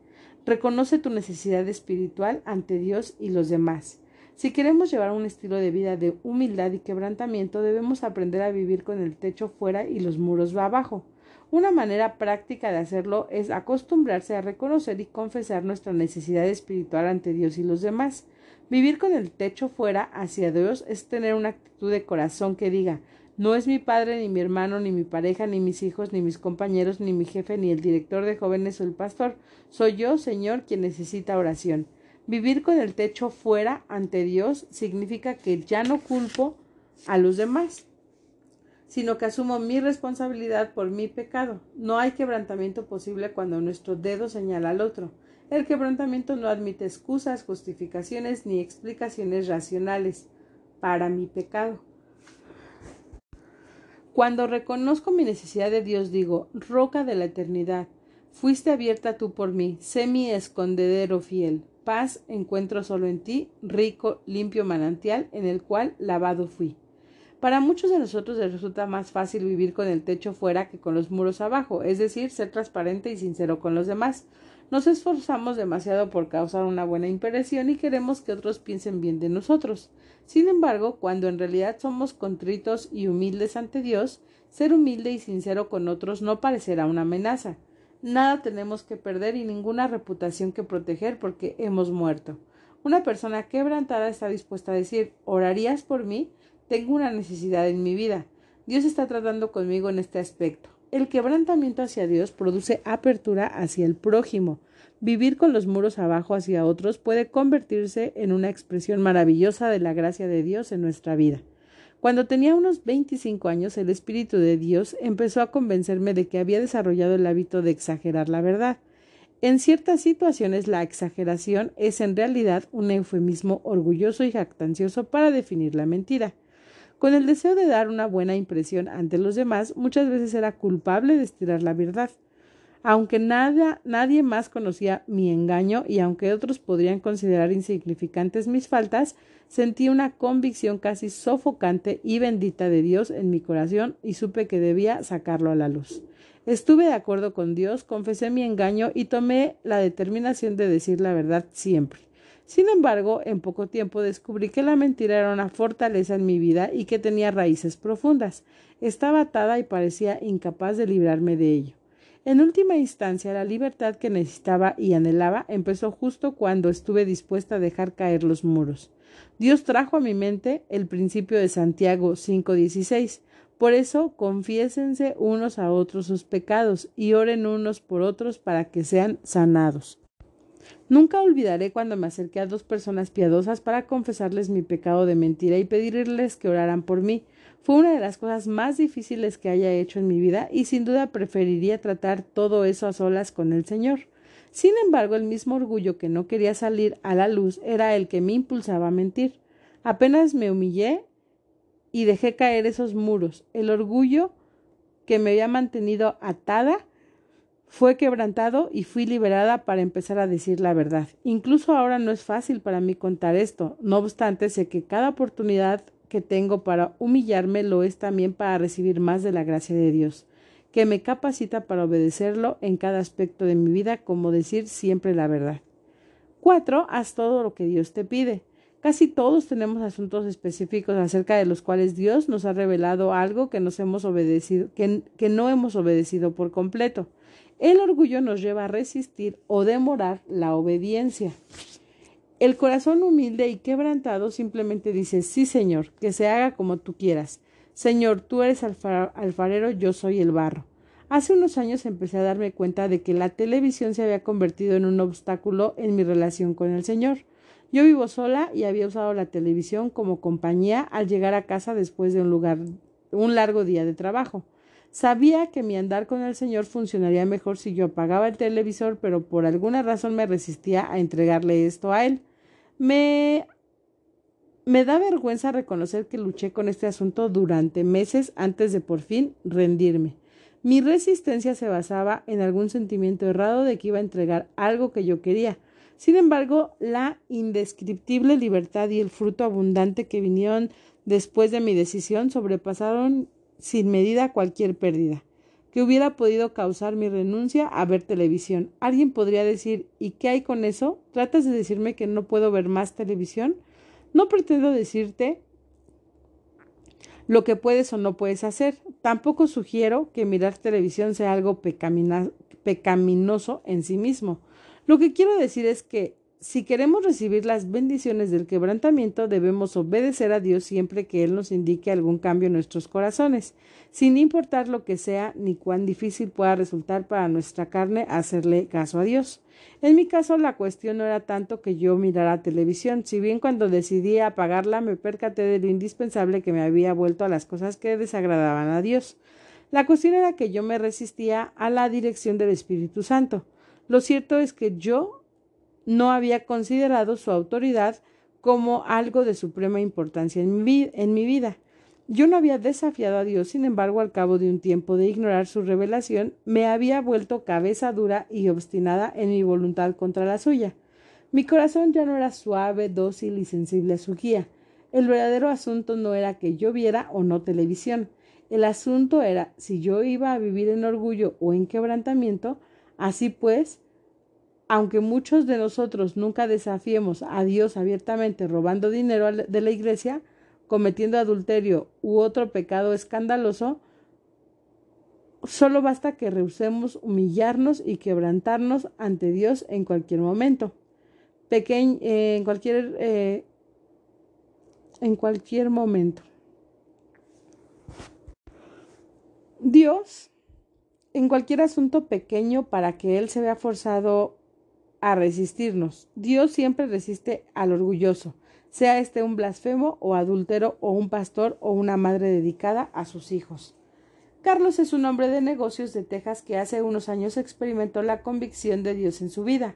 Años antes había sido llamado como testigo ante un tribunal federal. Bajo juramento había de manera incondicional dado respuestas vagas a preguntar directas para proteger a una de las partes involucradas en el proceso. Él nos dijo toda la vida como había jurado, ahora, años después, en plena noche, Dios puso en su corazón este asunto que Carlos consideraba caso cerrado. Él sabía que si decía la verdad corría el riesgo de ser encarcelado por perjurio. perjurio. Trató de arguir con Dios, intentó a negociar un acuerdo para confesar otros eh, pecados y estar dispuesto a entregar otros aspectos de su vida. Pero Dios no lo soltó. Al fin dijo sí, señor. Llamó a la oficina del juez y le explicó la situación al asistente, reconociendo que había sido deshonesto en su testimonio y que Dios lo había convertido, mm, lo había convencido de la necesidad de enmendar su error. Carlos había esperado doce meses antes de que se tomara una decisión, pues ninguna de las partes había querido a reabrir el caso. Durante ese año me pareció una eternidad. Dios guió a Carlos en un proceso urgente de profundo quebrantamiento en su vida. Cuando fue confrontado por primera vez con el asunto, por su propio testimonio, Carlos era un hombre orgulloso, era un esposo y padre exigente. Creía que estaba bien espiritualmente y que su esposa y sus hijos eran los que tenían necesidades espirituales. Ahora él reconoce que se preocupaba por ellos solo por su afán por quedar bien frente a la comunidad y a su iglesia donde servía como diácono. Su decisión inicial de humillarse y llamar al despacho del juez resultó ser el primer paso en un largo proceso mediante el cual Dios quitó las vendas de orgullo que había cegado a Carlos para ver su vida. Su obediencia en ese asunto tan difícil abrió la puerta para que Dios derramara su gracia en cada aspecto de su vida. Su corazón se volvió hacia su esposa y sus hijos de una manera totalmente nueva y sus corazones se volvieron al Señor. Él empezó a experimentar una mayor libertad, compasión y sensibilidad hacia Dios y hacia los demás. ¿Qué te dice Dios? A través de lo que has leído, ha tocado el Espíritu de Dios tu corazón, te ha guiado a tomar un paso hacia el quebrantamiento. Este paso puede significar caer de rodillas y reconocer ante Dios que lo necesitas, que has tratado de llevar la vida cristiana en tus propias fuerzas, que has sido autosuficiente y has tratado de vivir independiente de Él. Hablar sobre tu necesidad espiritual con otro creyente y pedirle que ore por ti y te ayude a rendir cuentas de lo que haces hacer una llamada telefónica o una visita para humillarte y pedirle perdón a alguien contra quien has pecado. Puede ser uno de tus padres, un hijo, tu cónyuge, tu ex esposo o ex esposa, un amigo, un pastor, un vecino, un jefe o alguien más que Dios ha puesto en tu corazón. Presentarte ante tu familia, tu iglesia, tu grupo de discipulado, tus colegas y confesar que has sido un hipócrita y que no has llevado la clase de vida que has profesado delante de otros limpiar tu conciencia de algo que hiciste en el pasado y que nunca has enmendado. Rendir tu voluntad a Dios en relación con tu futuro, tu carrera, tu matrimonio o algún asunto específico acerca del cual Él te ha hablado. Anular un proceso de divorcio, vender algunas posesiones para poder dar más a la obra del Señor o ayudar a otro creyente necesitado, comunicar el Evangelio a un vecino o colega, acceder a guiar un pequeño grupo o aceptar otra responsabilidad para la cual te sientes incapaz, reconocer que nunca te has convertido realmente y que necesitas nacer de nuevo. Tal vez pienses de ninguna manera puedo hacer eso, o quizá termines tratando de negociar con Dios. Hablaré con cualquier persona, pero no con esa. Haré lo que quiera salvo eso. Estimado amigo, si quieres experimentar las bendiciones del quebrantamiento, si quieres tener un corazón avivado, debes tomar la decisión de hacer sin reparos todo lo que tu orgullo te prohíbe. Cada vez que comunico este mensaje sobre el quebrantamiento en las conferencias para mujeres por todo el país, pregunto al final, ¿Para cuántas es una lucha tomar algunos pasos para el quebrantamiento que Dios les pide tomar y su orgullo les impide tomarlo? Siempre se levantan muchas manos en ese momento, y les digo lo mismo que ahora quiero decirte a ti. La batalla interior terminará en el momento en que extiendas tu bandera blanca de rendición y digas Sí, Señor, cuando sea cuanto mayor sea la demora, mayor resistencia habrá en ti y más difícil será obedecer a Dios. No lo dudes más, no puedes siquiera imaginar la dicha que te espera al otro lado de la cruz, el poder de su vida resucita, resucitada que fluirá a través de su muerte al yo y la restauración que viene gracias a tu quebrantamiento. Oh Padre, confesamos nuestra gran necesidad de tu gracia, gracia para dejarte examinar nuestro corazón, gracia para ofrecerte el sacrificio de un corazón contrito y humillado, gracia para hacer morir nuestro orgullo y obstinación, Gracia para recorrer el camino de la humildad como nuestro amado Salvador se humilló por nosotros y gracia para poner nuestros ojos siempre en Él como nuestra única esperanza de salvación eterna. Que Cristo sea visto, amado, loado y adorado por otros a través de nuestro quebrantamiento hasta que Él regrese para hacer todas las cosas nuevas. Amén. Epílogo. Un testimonio personal. Tener un corazón quebrantado es algo excelente y guardar la ternura de ese corazón es también muy provechoso. En un sentido desearía haber escrito este libro dentro de unos 20 años. Como dije, he sido confrontada con la realidad de que mi vida apenas ha gustado una mínima parte de un tema tan profundo y vasto. Pareciera que solo he tocado el borde del manto de los designios divinos en lo que respecta a comprender y experimentar lo que significa tener un espíritu contrito y humillado. Sin embargo, sé que Dios valora, busca y fortalece esta clase de corazón, y a pesar de los fracasos recurrentes he emprendido una peregrinación diaria de por vida para cultivar la clase de corazón que Dios aviva. He descrito la reunión que tuvo lugar en julio de 1995 cuando Dios derramó su gracia para guiar a hombres y mujeres al quebrantamiento. Durante esa semana cientos de personas fueron avivadas tras ofrecer a Dios el sacrificio de un corazón concrito y humillado.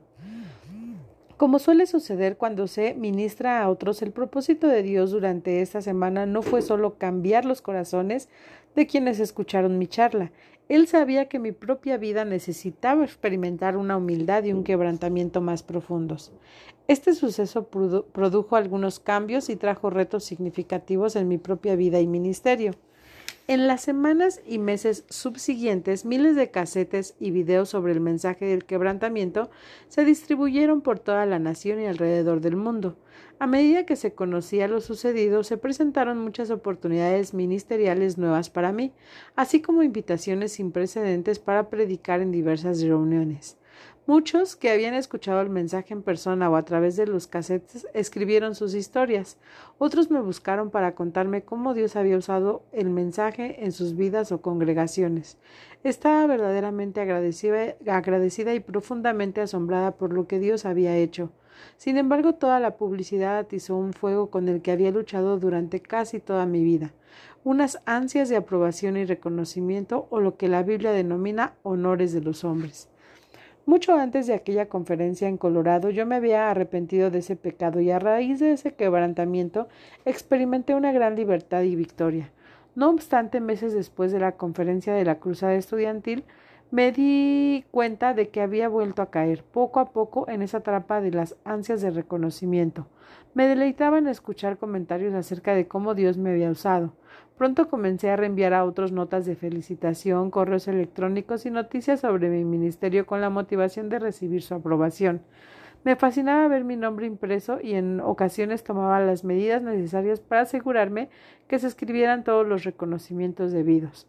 Aún mientras escribo esto me pesa el afán de mi corazón por apropiarme de la gloria que solo a Dios le corresponde. A medida que él que el alcance de mi ministerio aumentaba a pasos agigantados, también crecía mi batalla con el orgullo y la autoexaltación, incluso mientras viajaba por todo el país comunicando lo que se había convertido en un mensaje receta sobre la humanidad y el quebrantamiento. Como sucede siempre con el pecado y el orgullo, la respuesta es sacarlo a la luz, quitar el techo y dejar caer los muros. Ya me había expuesto a la luz de Dios, pero me di cuenta de que necesitaba humillarme delante de otros para poder arrancar de raíz el ponzoñazo orgullo de mi corazón. Una mañana sentí que el Señor me guiaba a escribir una carta a unos doce amigos que oraban por mí, hombres y mujeres que se preocupaban por mi salud espiritual. Les confesé mi problema y les pedí que oraran para que yo fuera liberada. El simple hecho de escribir y enviar esa carta fue un paso decisivo para mi quebrantamiento y el inicio de un proceso de avivamiento personal y de restauración. Ese primer paso de humildad fue el medio por el cual Dios derramó la gracia que tanto necesitaba. Uno de esos amigos me escribió y me dio una idea que surgió mientras oraba por mí. Tal vez desde hace un tiempo has coleccionado cartas de felicitación, elogios y todo lo que diera lugar al orgullo. ¿Tienes una chimenea? Si la tienes, prende el fuego una vez por semana y lee algunas de ellas. Luego dile al Señor que eres consciente de que algún día todo pasará por el fuego y que solo el oro, la plata y todo lo que es precioso permanecerá.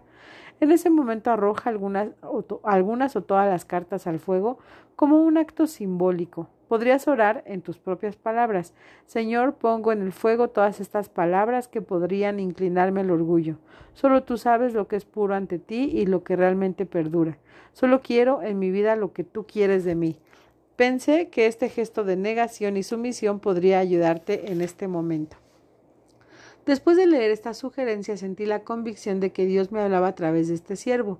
Mi mente recordó de inmediato un archivo que tenía en mi estudio y que contenía cosas memorables, todas relacionadas con aquella semana de verano de 1995. En ese archivo había guardado muchas cartas halagadoras, artículos y escritos sobre el evento, reimpresiones de mi mensaje en otras publicaciones, solicitudes de permiso para copiarlo y otras respuestas elogiosas. Dios me mostró que el contenido de ese archivo había servido para alimentar mi orgullo y era un medio por el cual el enemigo había ganado terreno en mi vida. Dudo que haya abierto ese archivo en los dos años que siguieron salvo para archivar más documentos. Sin embargo, su sola existencia era muy importante para mí. Constituía un símbolo del repunte, de mi prestigio que había experimentado y disfrutado como resultado de aquella visitación divina. Sabía que en cualquier momento de desánimo podría encontrar aliento en los halagos que contenía ese sobre. Según lo dispuesto el Señor, dos semanas después de recibir esta carta tenía un compromiso en la ciudad donde este hombre y su esposo vivían. Nunca antes había estado allí. Hablé con ellos, les expliqué cómo el Señor me había hablado y les pregunté si estarían dispuestos a vernos cuando estuviera en la ciudad para ser testigos de la destrucción de ese material. Ellos accedieron muy amablemente. Unos apuntes en mi diario de esos días dan una idea de lo que sucedía en mi corazón.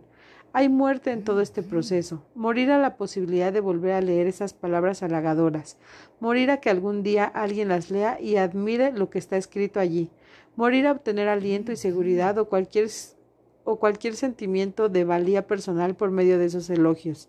Este ejercicio toca la esencia misma de algunas de mis necesidades más profundas. La carne se resiste a morir, pero sé que tras el quebrantamiento viene la restauración y que más allá de la muerte habrá una nueva experiencia de vida abundante. Concédeme Dios, te lo pido, un quebrantamiento, arrepentimiento y humildad mayores a los que ya he conocido. Pon el hacha a la raíz del orgullo en mi vida. Me arrepiento del orgullo repugnante que se exalta, felicita y busca lo suyo y que tan profundamente ha teñido mis motivaciones, mis pensamientos y mi servicio a ti. Te ruego que rompas las cadenas de orgullo en mí. Hazme libre para amarte, exaltarte y adorarte solo a ti y más que nada anhelo que tú seas glorificado en mi vida. Dos semanas después me encontré con aquella pareja y estuvimos frente a su chimenea. Tras un tiempo de lectura de las escrituras y de oración, puse todos los documentos de ese archivo, uno por uno en el fuego, después de ofrecerle todo primero al Señor. En los días siguientes Dios me permitió empezar a sentir su presencia de manera muy especial. Mi corazón se volvió más tierno, y su palabra tocaba mi corazón de manera más rica y personal. Hacía mucho tiempo que no me había sentido así. Poco después de este proceso de quebrantamiento, Dios empezó a darle un nuevo giro y agudeza a mi futuro ministerial.